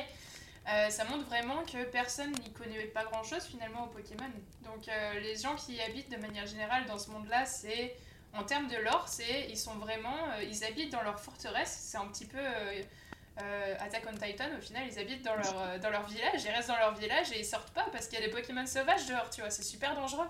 Il faut les étudier et finalement, tu te rends compte que bah en fait, c'est un monde assez dangereux. Finalement, c'est pas c'est pas super bisounours. euh, Mais en même temps, c'est ça qui rend le monde, euh, c'est ça qui rend impossible l'existence même du Pokédex, c'est que quand tu te rencontres, enfin rencontres même pas rencontres, quand tu captures un nouveau Pokémon, parce que dans le dans le dessin animé, le fait de pointer ton Pokédex au Pokémon ça suffit, mais toi, t'es obligé de le capturer dans le jeu.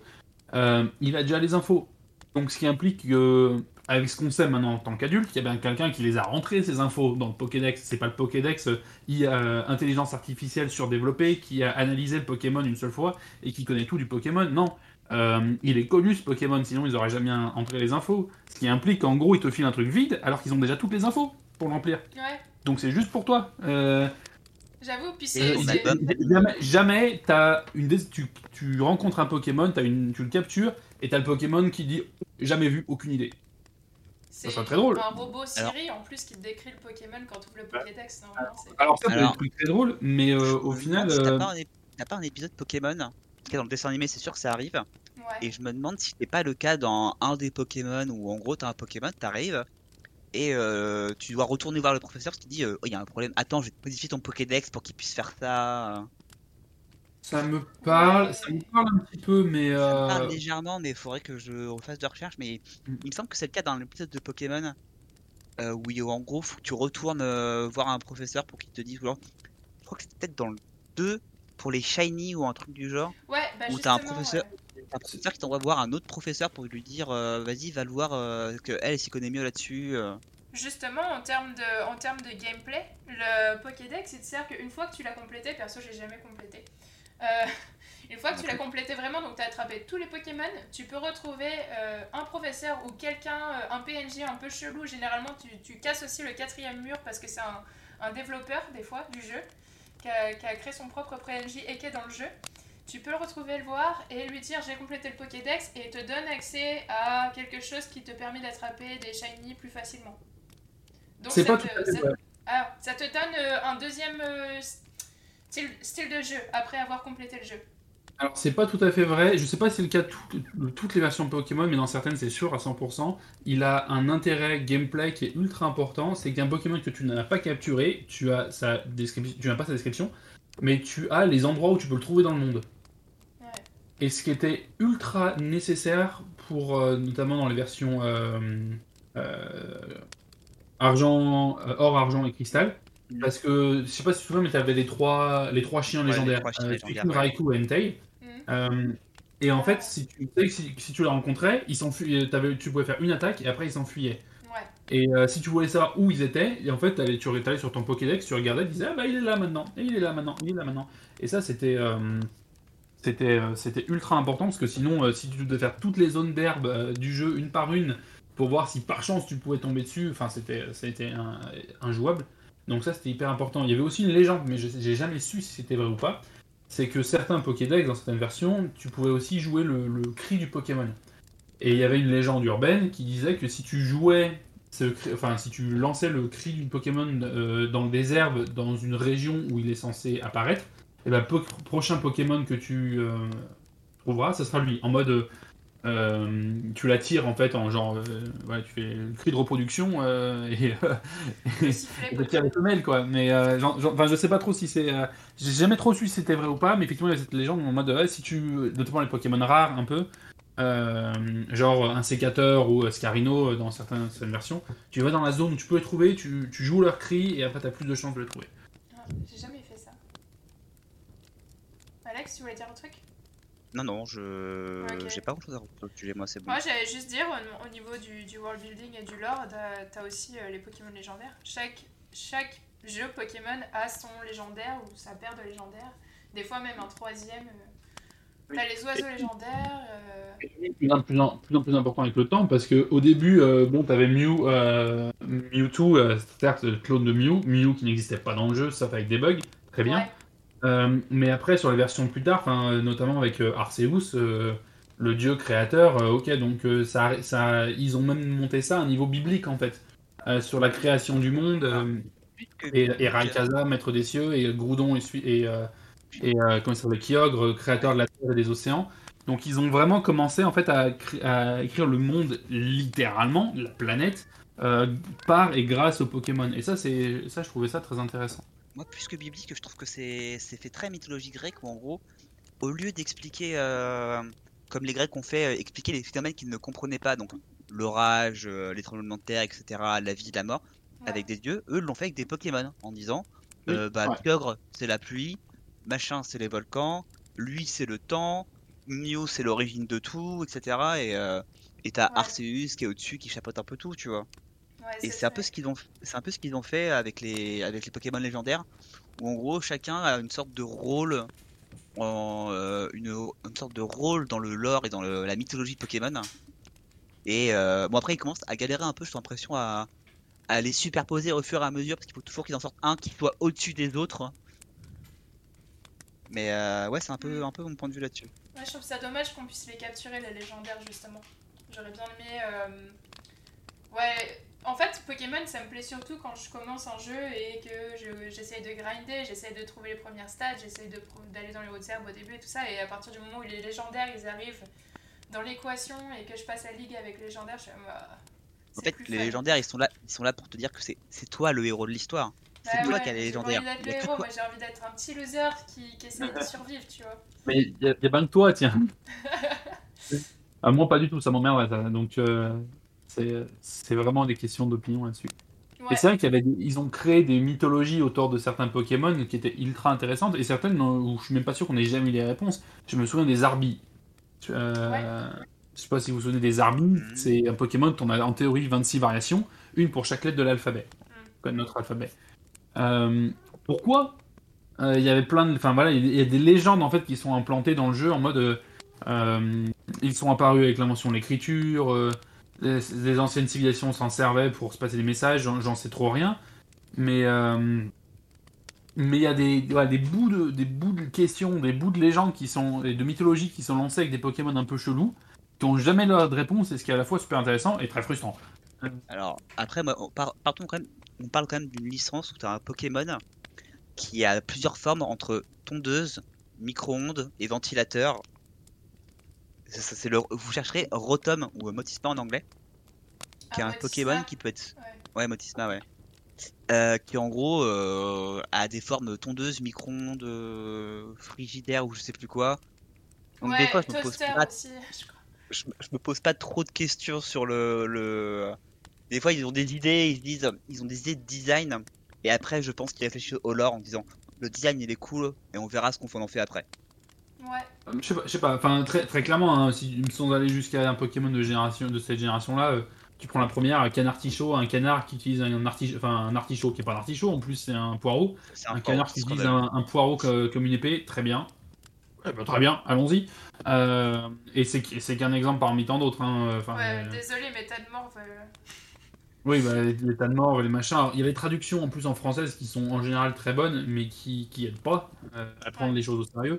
Mais euh, il y a vraiment deux poids, deux mesures dans leur création. T'as vraiment des créations qui sont là pour la déconne et Ah, tiens, euh, pourquoi pas euh, Le patron il était bourré un soir euh, en sortant du, euh, du karaoké bar là, euh, dans les rues de Tokyo. Euh, il fait Ah, tiens, j'ai une super idée. Et puis comme c'est le patron, t'as personne qui peut dire non. Mais, euh, et de l'autre côté, t'as ceux en mode ouais, on va faire en sorte que euh, il y a eu des, anciennes civilisations disparues qui utilisaient tel Pokémon euh, et euh, la civilisation a disparu engloutie mais avec que le Pokémon qui a survécu. Enfin, donc il y a vraiment euh, des trucs euh, très chelous voire complètement débiles et des trucs euh, très mythologiques effectivement comme je disais. euh, euh, euh, in- inspirés euh, effectivement il y a un côté très grec hein, dans ce que c'est très vrai ce que tu disais Ouais, même la Avec, euh, mythologie leurs histoires. aussi qui font ça. La mythologie scandinave aussi. Où euh, un dieu est un corps, euh, est, est une partie de, de la terre, euh, les cheveux d'une déesse, c'est une cascade. La- la- La plupart des, des mythologies, en fait, ça a, ça a été créé pour euh, expliquer ce que les humains à l'époque ne comprenaient pas euh, en termes de phénomènes. oui, tremblement de terre les orages la mort hein. C'est ça. Ça explique en plus euh, les, les habitants dans Pokémon restent enfermés dans leur village, généralement ils en sortent pas de chez eux. Donc euh, ça pourrait expliquer euh, aussi euh, ce côté Bah. tribu un peu pagan, tu vois, où ils, es- ils essayent d'expliquer les choses par rapport, à, par rapport aux ça- À côté de ça, t'as quand même des paquebots et des machins. euh, T'as des ferries. et- Ouais, t'as des euh, Mais c'est vrai qu'avec le temps et les versions euh, plus récentes, ils ont quand même essayé de créer un monde qui est plus interconnecté. Enfin, notamment avec Pokémon Shield, machin, t'as quand même maintenant t'as le train qui va entre chaque. Ouais, Euh, t'as plus besoin de la CS Vol, voilà, c'est à nouveau euh, facilité absolue, t'as plus besoin de CS Vol, t'as le taxi Pokémon, ce qui, ce qui au final est très cool. C'est le, nouveau Uber Pokémon. euh, Ah, je suis là, j'ai besoin d'aller là-bas, t'as un Pokémon qui vient te chercher, qui te déplace, c'est génial. Euh, donc ils ont vraiment fait des efforts pour créer un monde plus moderne et donc plus interconnecté. Et en fait, tu sens que l'évolution de notre monde depuis les années 90 où ils ont créé le jeu et le monde qu'on a euh, en 2022 à l'heure actuelle, ils ont essayé de matcher un peu cette évolution au sein des jeux aussi. Ils ont ubérisé les Pokémon, mon dieu, je m'en Bah oui, non mais c'est terrible, ils ont ubérisé les Pokémon, mais, euh, mais très clairement. Ouais, Mais ouais, c'est vrai qu'il y a un peu il y a vraiment de ça. En fait, on voit aussi un reflet de notre société, comment elle a évolué. Euh, dans, dans Pokémon, mine de rien. Euh, notamment, c'est vrai que le, le, côté- le, le, l'Uber Pokémon, c'est un bon exemple. Oui. Euh, j'ai pas assez, j'ai pas assez de souvenirs de épée bouclier pour en sortir d'autres là comme ça. Qu'est-ce qui est un peu moderne Euh, Il y a pas un Bien, côté réseaux pas, sociaux aussi dans le dans les derniers euh, Si, un petit peu l'histoire de cartes et tout, mais ça c'est plus pour des histoires un peu, euh, un peu PVP ou avec autres joueurs, enfin on- online en tout cas. C'est pour customiser euh, un petit peu ton dresseur quand tu joues en, en multi. D'accord. Euh, mais c'est vrai que tu dors dans des hôtels aussi. Euh, Tu vas dans des hôtels, t'as des, t'as des magasins pour aller t'acheter des nouvelles Ouais, tenues, des nouveaux, des nouveaux vélos, machin. Enfin, euh, dans les anciennes versions, les magasins, t'en avais deux. Hein. T'avais celui pour acheter tes, euh, tes potions et tes Pokéballs, et le deuxième c'était le magasin de vélo.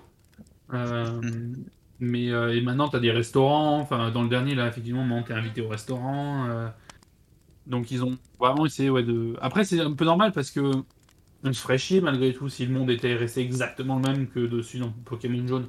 Ouais, puis en plus, on est, niveau, on est donc, vraiment euh, dans une phase Covid. Là, euh, pendant deux ans, on restait chez nous. Et puis, euh, moi, personnellement, Pokémon, l'épée et bouclier, ça m'a vraiment fait voyager.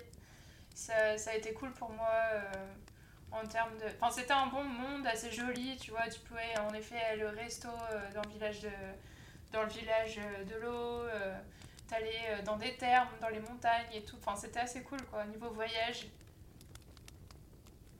c'est euh, ce que, ce que tu as Ça envie d'avoir dans Pokémon, quoi, finalement. Clairement. Et si, si on voulait pousser un petit peu le, le concept euh, de Pokémon encore plus loin pour apporter un, un changement aujourd'hui au jeu pour le rendre, euh, pour le rendre meilleur, qu'est-ce que vous aimeriez euh, avoir ou changer dans Pokémon? Alors, on parle d'un jeu Pokémon type euh, effectivement euh, Pokémon jaune. euh, Ouais, pas- les doublons, euh, Ah, jaune, ouais. euh, rouge, bleu, tout ça. Ah, j'avais peut-être un, peut-être un autre truc. euh, Ah bah euh, ouais. modification du concept. Vas-y, un autre Euh, truc aussi, ça marche. Ouais, en fait, un, un, un jeu pareil Pokémon, donc en gros, t'arrives, on te donne un starter, mais euh, au lieu d'avoir euh, des, po- de jouer en solo, peut-être de ce qu'on pourrait faire des, des, des serveurs régionaux, mon- euh, continentaux, euh, mondiaux, Mhm. avec des ligues locales, et en fait, tout simplement faire des sortes de championnats de Pokémon en local.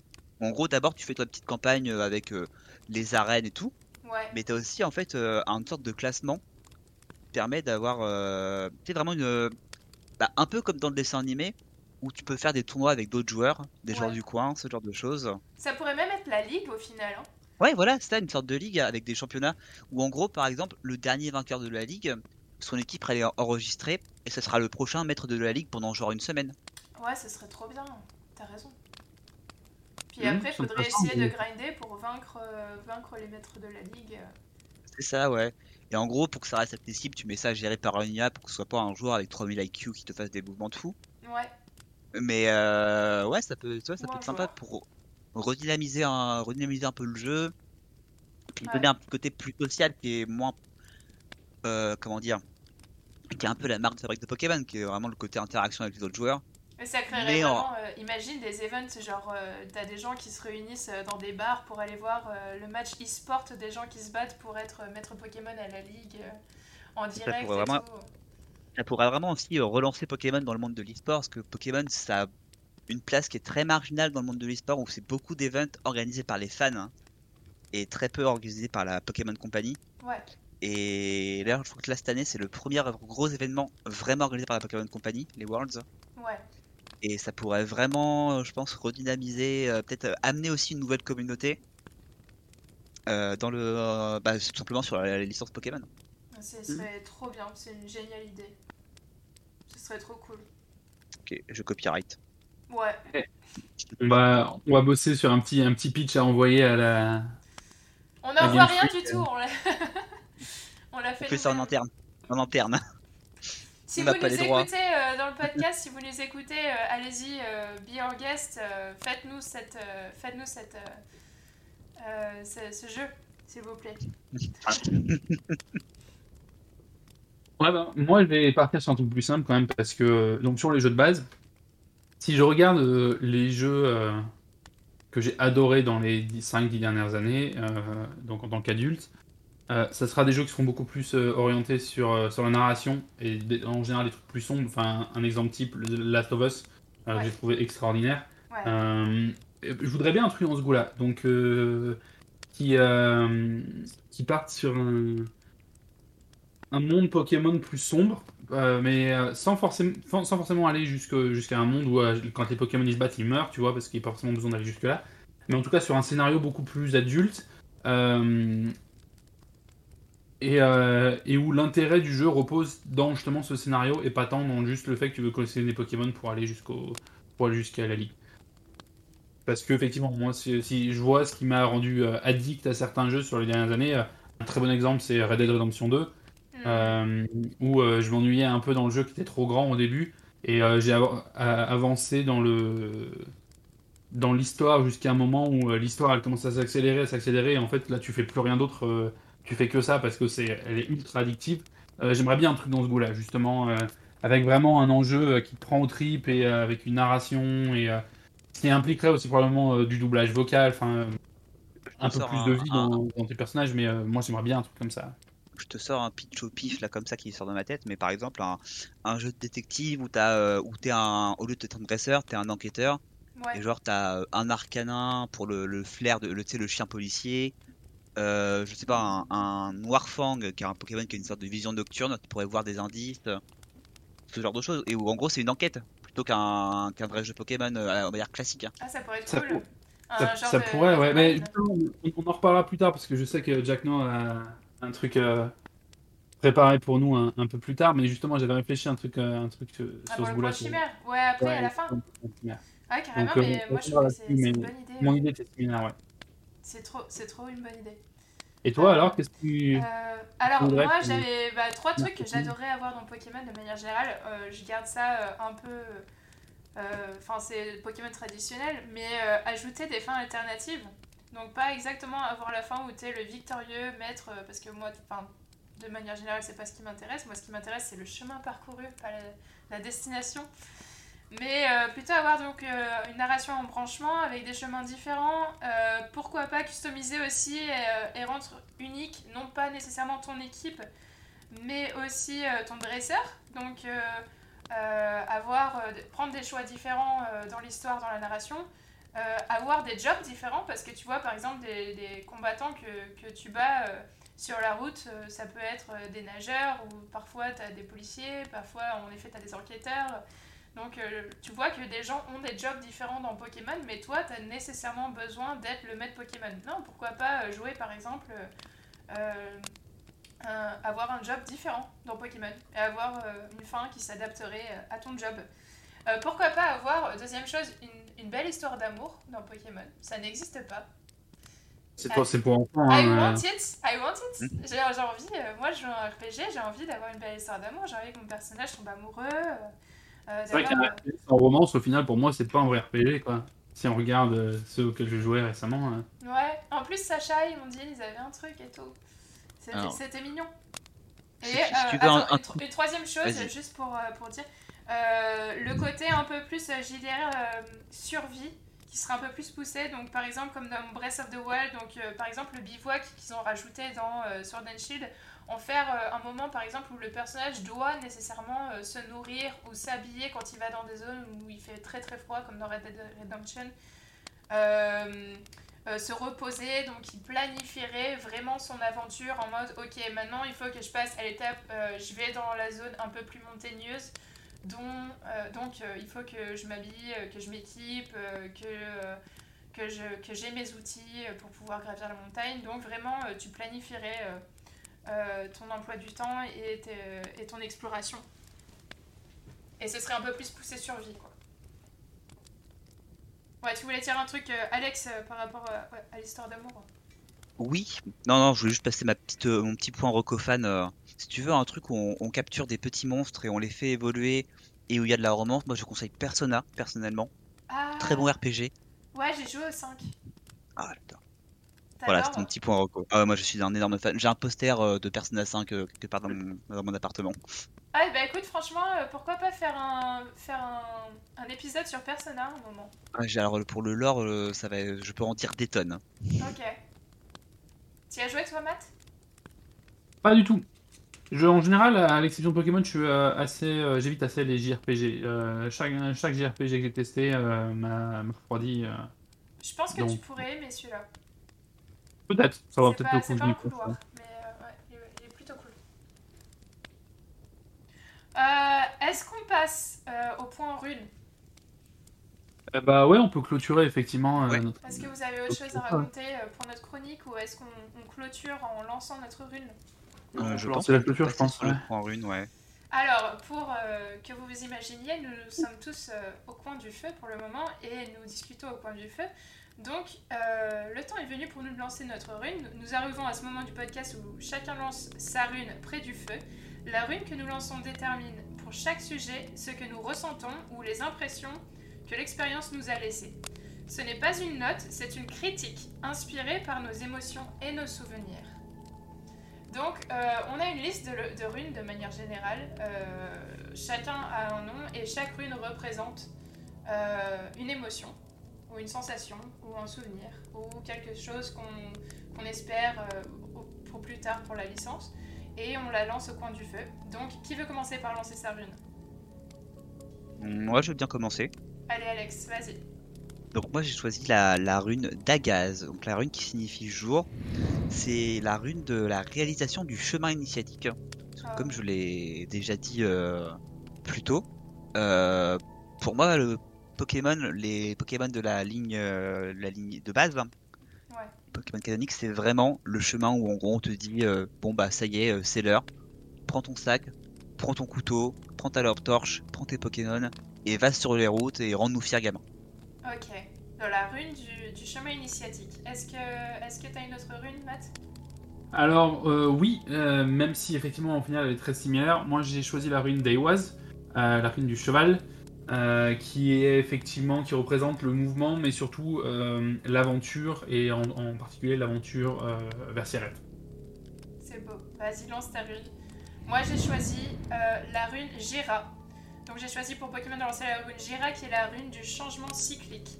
Parce que euh, pour moi, c'est vraiment une licence qui est un symbole de prospérité. Euh, la franchise a su garder son âme au travers des âges et des générations et accueillir les nouveaux joueurs. Et tout ce que je lui souhaite, c'est que ça se bonifie avec le temps et que ça change pour le meilleur. Donc voilà, je lance Gira. Et on est prêt pour le quiz Yeah. Yes Donc en fait, euh, chaque, euh, chaque épisode, on fera tous un quiz. Donc là, je vais commencer du coup, euh, j'ai fait, j'ai écrit un, un quiz sur Pokémon. Et le prochain épisode, euh, Alex on, voulait vraiment faire le quiz. Donc le prochain épisode, ce sera toi, Alex. Et après, ce sera Matt. Et on tournera ainsi de suite. Chacun fera ses quiz. Donc, alors, mon quiz, les règles sont simples.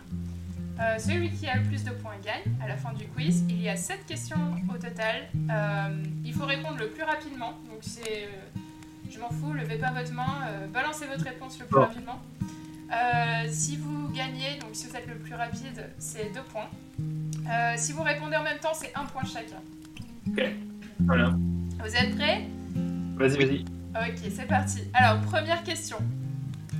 Au plus près de la valeur, en dollars, donnez-moi le chiffre d'affaires net de la franchise Pokémon aujourd'hui. Donc le bénéfice. On verra qui est le plus près.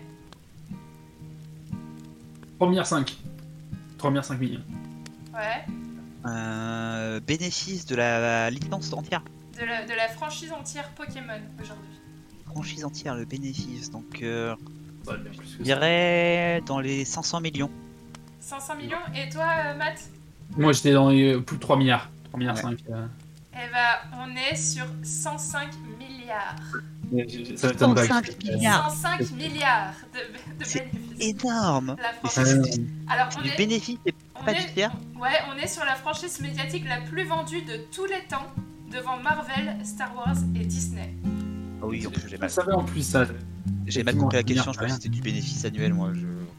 C'est ma 105 faute. milliards. Ça, c'est tous les jeux, les cartes Pokémon. Enfin, Pokémon, c'est là depuis. Ouais, bah ouais, mais je crois que c'est de l'annuel. 25 ans, même si on- Moins longtemps que Disney, quand même. hein.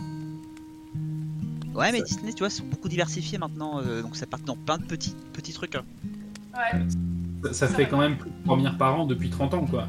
Et encore, ça n'a pas 30 ans, mais si Pokémon avait 30 ans, ça ferait trop- plus de 3 milliards par an. Ouais, bah, c'est encore plus. Effectivement. C'est pas mal, ouais. Ok, donc euh, qui était plus près Je crois que c'est Matt. Donc Matt, on est Oui. à 2 points. Très loin, mais oui. Ouais, donc 2 points pour Matt, 0 pour Alex Kidd. Et puis, euh, alors, deuxième, euh, deuxième épreuve. Citez deux Pokémon de type spectre qui ne lévitent pas. Là, il va. Ténéfix et Décéliandre. Euh, Ténéfix et Décéliambre. Euh... Décéliandre, c'est un Pokémon euh, plante Décéliambre, spectre oui, oui, oui, en effet, ouais. Ouais, euh, t'as gagné, Alex. parce que parce que c'est un tank dans Pokémon Unite hein, que je joue. Moi, je suis main tank, donc forcément, je le sais. Ouais, il est, il est, en effet, ils sont sur la liste. Ténéfix et Décéliantre. Alors, j'ai une petite pensée pour la maman d'Osley qui, qui est aussi un Pokémon spectre coincé dans la tour à Ossature, sa ossature n'est pas un spectre, techniquement. Ouais, moi j'avais vécu avec Ectoplasma. Alors, je crois que Encore, il faut l'éviter, c'est juste qu'il a- Ossature d'Alola est soit spectre, soit sais Oui, en effet, il est spectre, ouais. Euh, en parlant de la tour Pokémon, troisième point. Que vous offre Monsieur Fuji après l'avoir sauvé La au dernier flûte. étage une fois arrivé chez lui? La flûte. Hein. Ouais, Ouais, je crois que Ah, tu l'as la- dit avant, Alex. je Ouais. J'ai dit Ouais, avant que t'aies fini la question. Pokéflûte. Et on retrouve, on retrouve cet objet mythique dans Or et Argent, dans XY et dans Snap, ainsi que dans l'épisode 41 de la série, si vous voulez regarder. T'as dit euh, Monsieur Fuji, ça fait tilt. Monsieur Fuji. Ouais, c'est ça. Tout à fait. Ah là là, c'était une légende. On en est sûr. Donc du coup, euh, Alex 4 points et Ouais, Matt 2 pour points. moi. Euh, numéro 4. Quels sont les trois types très efficaces contre le type acier? Combat, Feu, sol et. et, et... Feu, sol et. combat, euh, Pardon combat, 100, combat 100%. et, com- et combat. Ouais. Alors qui, qui a répondu en premier? Je sais qu'Alex t'avait commencé par dire combat, Combat. feu. J'ai dit combat. Ouais, en fait, j'ai dit combat sol. Il a, euh, Matt a dit feu avant que j'ai, avant que j'ai terminé ma liste. Donc c'est un point chacun parce que vous avez Un point complété en même temps. Ouais. Ok, un point chacun. Matt 3 points. Alex, euh, on est sur 5 Ouais. Ok. Maintenant, question numéro 5. Quel est l'âge moyen d'un joueur de Pokémon aujourd'hui? 26 ans. 23 ans. Yes, 26 ans Ah, joli. Nice Ouais, alors que la cible marketing est pour les enfants de 13 ans. On sommes donc de grands enfants. Good. Alors maintenant, c'est une, une question un peu tricky. On, on va voir votre, euh, vos souvenirs. Euh, quel est le, à quel niveau Herbizarre, Reptancel et Carabaf évoluent-ils? 16. Attends, Euh, non, 36. non, 36. 36. But Comment ça, but il y y a un- il y a un petit piège. Euh, Dans les versions originales, ils, évo- ils évoluent tous au niveau 30 36 pour la deuxième évolution. Non, parce que Herbizarre évolue au niveau 32. Oh, oh, le piège. Ouais, Oh. et ça, je l'aurais appelé encore. C'est vrai? Ouais, Non. Ah, mais Ouais. bizarre, c'est le mode facile. Ah, I gotta check that. alors Ah, Bulbizarre évolue bien au niveau 16, au même que les autres euh, en Herbizarre, mais Herbizarre évolue en, euh, euh, en effectivement, 32. c'est bien la preuve que personne ne choisit ce Pokémon à la con. Ah non, Mais- je l'aimais trop, Bulbizarre, il est trop Mais, mignon. mais c'est, ouf quand même que je me rappelle de ça alors que j'y ai pas joué depuis au moins, euh, au- au moins 10 ans. Ah, le 16 et le 36 sont restés ancrés dans ma mémoire. hein. Ouais, c'est vraiment des... c'est facile à se rappeler, je sais pas pourquoi, c'est vraiment des, des numéros qui restent. Je pense que la raison, c'est que toutes les générations suivantes ont pris ces niveaux-là aussi. Pour les Euh, starters. 16 et 36 en permanence. Et je crois que Bulbizarre ne doit, doit être la seule et unique exception. d'évoluer au niveau 32 et pas 36. Ouais, et j'ai jamais su pourquoi. Parce que c'est vraiment un Pokémon fort au final. Il a, il a double type, il a poison et, et plante, et. Ouais, je, pense que ça va être pour ça, parce que effectivement, dans les versions suivantes, à nouveau, je suis à peu près sûr que c'est tous niveau 36 euh, et que les Pokémon plantes n'ont pas un traitement de faveur. Ou... euh. Bref, ok, bon piège, bien, bien joué. Ouais, ok. Bon, bah, je vous, je vous rajoute aucun point du coup, losers. Non, non. Euh, et là, enfin, la question finale qui vaut 3 points. Hmm. Donc attention, vous pouvez répondre en même temps, hein, évidemment. Vous êtes prêts? Vas-y. Quelles sont les paroles de la chanson d'intro, thème original, de la série Chantez-les pendant au moins 10 secondes Un jour, Un jour, je serai le le meilleur battrai Je sans vaincrai tous les défis. Ah non, c'est je battrai Je tous les défis, ouais. tout pour être vainqueur et gagner les Défi, défi. Ah. Si, c'est défi. Si, gagne. Je parcourrai la terre. La terre entière. Ok, Matt a gagné Ah, regarde. Le pire, c'est que je la connais plus en anglais qu'en français maintenant. Matt a gagné, désolé Alex, parce que, parce que t'as fait une faute. Oui. Donc, Matt gagnait 3 points, euh, t'étais à 3. Non, j'étais à 5, on est à 8-5. Mais t'as 8-5, on a 8-5 pour maths. C'est parce que j'ai eu, euh, j'ai eu juste sur euh, l'âge moyen des Ah, joueurs. donc euh, qui a gagné? Moi. C'est maths. Yeah, GG pour le quiz. Belle partie, belle partie. Yes. Euh, Est-ce qu'on part sur le, sur le point chimère? GG à toi, euh, Matt, encore. Merci. Bah ouais, carrément. Allons-y, allons-y. Alors pour le point chimère, euh, pour l'audio guide, le point chimère est une session du podcast où je demande aux chroniqueurs de créer quelque chose. Donc ça peut être une histoire, une créature, un personnage, un gameplay, etc. Dans l'univers du sujet abordé aujourd'hui, donc dans Pokémon aujourd'hui. C'est une session purement créative où chacun apporte sa touche d'imaginaire sur le produit. Alors aujourd'hui, je vous ai demandé euh, de m'écrire. Donc ma question euh, du point chimère d'aujourd'hui, c'est proposer un début d'histoire et une fin d'histoire alternative à un jeu Pokémon qui s'adresserait à un public de joueurs de 20 à 30 ans.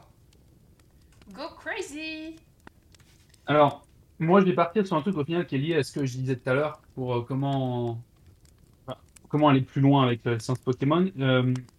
J'aurais bien vu quelque chose dans un en mode film noir, Euh, donc euh, avec euh, avec la fameuse voix off qu'on aime bien, qui avait d'ailleurs été reprise un peu dans Batman. Donc je partirais bien en fait sur une histoire de meurtre d'entrée effectivement, où le personnage principal n'est pas un dresseur. Son but n'a jamais été de dresseur. Il n'a même pas forcément de Pokémon, mais se retrouve obligé en fait de devoir récupérer des Pokémon pour euh, pour pouvoir avancer. Et les différents jalons en fait de l'histoire ne seraient pas des dresseurs à battre, mais ça serait effectivement des, des suspects euh, à, à éclater pour avoir des nouvelles informations et, et remonter la chaîne jusqu'à trouver effectivement le meurtrier. Et, euh, et donc le, la fin en fait de, que j'ai imaginé pour, pour cette histoire serait que bon le meurtre serait lié à une, à une question de mafia, Team Rocket, hein, parce que Pokémon, Mhm. Euh, et à la fin tu- euh, le héros réussirait à donc faire tomber l'organisation hein, en les battant, mais au prix de laisser le meurtrier s'enfuir. Mhm. Donc une fin un peu euh, D'où sa mère. douce amère en demi-teinte, euh, victoire et défaite à la fois. Ouais, c'est- et ça se passerait dans un commissariat du coup, euh, commissariat Pokémon. Ouais, faut bien qu'elle serve à quelque chose, hein, inspecteur Jenny, si c'est bien le. Oh oui, avec Inspecteur Ah. Jenny Euh, L'agent Joël, Caillou. Caillou ça. Les agents, les agents cailloux aussi. Dans les, Ah, la saison 1 de Avec Pokémon. les cheveux bleus, ouais. Ouais. Ouais. C'est ça. Alors, toi, moi j'avais pensé à un, alors, à un truc un peu à la. Enfin, je me suis inspiré un peu de Death Stranding, même si je n'y ai pas joué. Ouais. Où en gros, en fait, tu serais un transporteur. Et euh, au lieu d'avoir de capturer des Pokémon, en fait, tu aurais juste peut-être une team que tu choisirais au début parmi une liste de trois Pokémon. Et Hmm. euh, ils partiraient niveau 1. Et euh, tu vois, c'est pas euh, genre en, en 10 heures de jeu, ils sont niveau 40. C'est vraiment sur toute la durée du jeu. Il faut que tu restes avec, qu'avec eux. Et en gros, en fait, tu vas vraiment créer des liens avec eux. tu- ils vont t'aider pour ton, pendant ton voyage et tout. En gros, tu vas transporter des choses d'un point A à un point B. T'as des missions avec une, une trame de fond qui te déroule. Mais vraiment, le focus ce serait sur le lien avec tes Pokémon et l'exploration. euh, vraiment quelque chose de peut-être plus minimaliste et plus intimiste Ouais. que ce que peut être Pokémon, où en gros t'as plein de Pokémon et tu prends juste les, les plus forts. Là, c'est vraiment une question de, de créer un lien avec tes Pokémon à toi, où t'as vraiment une sorte de lien d'amitié qui se crée en- entre vous. C'est plus, euh, c'est plus l'amitié qu'on se crée sur la route. Voilà. En fait, le message du jeu, le message du jeu serait euh, qu'est-ce qui est le plus important, la destination ou le voyage? Voilà, le point cliché est parti. Ça donnerait vraiment de l'intérêt au bivouac. euh, Ouais, c'est ça, ouais, j'y ai pensé tout à l'heure. euh. Moi, du coup, j'ai créé euh, un truc euh, qui, qui est un mélange entre Pokémon, entre Stardew Valley et entre euh, euh, Lost in Blue. Je sais pas si vous y avez joué. Non, C'est je pas Lost in Blue. Où tu te retrouves euh, sur une île déserte. Alors mon histoire, c'est euh, le début, ça commencerait donc c'est un mélange. euh, c'est votre personnage qui échoue sur une île euh, après un accident en jet privé. Donc euh, au lieu de jouer un gamin, vous jouerez un multimillionnaire euh, qui avait tout et qui n'a plus rien, qui perd tout justement en, arrivant sur cette île. Et vous devrez donc apprendre à survivre de façon très difficile et punitive et découvrir les Pokémon. Donc vous ne connaissez pas encore ces Pokémon-là et, et vous les découvrez au fur et à mesure qui vous aideront. Et euh, vous devrez construire des abris sur l'île, euh, découvrir qu'il y a des habitants aussi qui existent, des villages sur d'autres petits îlots autour de vous. Et, euh, explorer, du coup, faire face aux dangers dans un, éco- un écosystème instable. Et vous nourrir, aider vos, voisins, faire des mini-quêtes, etc. Et à la fin, après avoir appris à survivre, vous êtes fait des amis et plus si affinité, peut-être une histoire d'amour dont je parlais, euh, avoir construit un beau ranch et même euh, des bateaux pour naviguer euh, entre les îles. Cool. Euh, euh, et que, que vous êtes dans un état un peu prospère et, av- et avoir résolu des mystères sur l'écosystème, etc. Vous êtes confronté au choix final, sont- donc c'est dois-je rester sur l'île ou retourner dans le monde auquel j'appartiens vraiment? Et il y aurait des fins alternatives selon les choix du héros et le degré d'aide fourni sur les îles autour de lui, euh, s'il décide de rentrer. Ah, je signe carrément pour ce jeu-là aussi. Yeah Elon. Musk au milieu des, au milieu des Pokémon. cool. Super cool. Est-ce qu'on a fini notre point chimère? Ouais, rien de plus à ajouter. Ok, donc euh, on est parti sur la fin, du coup on va conclure le podcast. Bah, C'est bon merci, merci à, merci à tous ceux qui nous ont écoutés et puis merci à vous aussi de d'avoir été de Merci très beaucoup. sympathiques euh, co-chroniqueurs. Ouais, c'était cool, c'était un premier épisode, on a fait ça euh, en... Quelle heure il est? En deux heures et demie on a fait ça, waouh, c'est un long épisode, on avait pas mal de choses à dire. Merci beaucoup de, de nous avoir écoutés jusqu'au bout, c'était cool. Ça m'a fait plaisir euh, d'avoir discuté de tout ça avec vous en tout cas et d'avoir créé des trucs ensemble quoi. On espère qu'on vous a fait rêver, qu'on vous a donné envie de créer des choses, même euh, de retourner dans cet univers-là et que ça, que ça vous a plu d'écouter euh, nos blablatages. Vous êtes Euh, toujours euh, éveillé. Ouais, exactement. Ou si vous les écoutez au travail ou dans, dans la voiture, du coup, on vous a tenu un petit peu compagnie. Et on sortira de base un épisode au coin du checkpoint deux fois par mois, donc ce serait bimensuel éventuellement. Euh, mais on se garde des réserves, donc attention. on a aussi un job à côté et tout ça. Euh, et normalement, on sortirait le mardi. Euh, vous pouvez vous rendre sur Apple Podcast si vous avez aimé l'épisode et laisser 5 étoiles, ça nous aiderait énormément. Euh, vous pouvez aussi nous retrouver sur les réseaux et on stream. Euh, euh, bientôt, Alex deviendra euh, un streamer de l'extrême euh, pour, euh, sur Pokémon Ah, Unite. minimal. Et moi aussi, je stream. Euh, on vous mettra tous les détails, euh, du- la direction du Discord et tout ça euh, dans la description du podcast. Euh, venez participer dans le Discord, euh, s'il vous plaît. On essaye de créer une petite communauté euh, créative et cool et bonne humeur et sympa qui s'entraide. On essaye d'écrire des trucs ensemble, de créer des projets.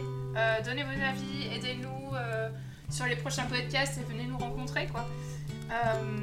Et voilà, c'est tout ce que j'ai à dire. Vous avez un truc à dire les gars avant de conclure?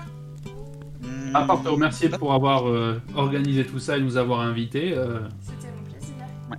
tout est bon pour Merci moi. pour l'orga, effectivement. Merci pour l'orga, pour l'invitation et pour tout ce que tu as fait sur le podcast. Merci, merci les gars, et merci de nous avoir écoutés jusque-là. Ok, bon bah on va conclure. Voilà, c'était le coin du checkpoint, c'est fini. On éteint le feu de camp et on retourne dans nos tentes. Ciao Ciao Ciao, ciao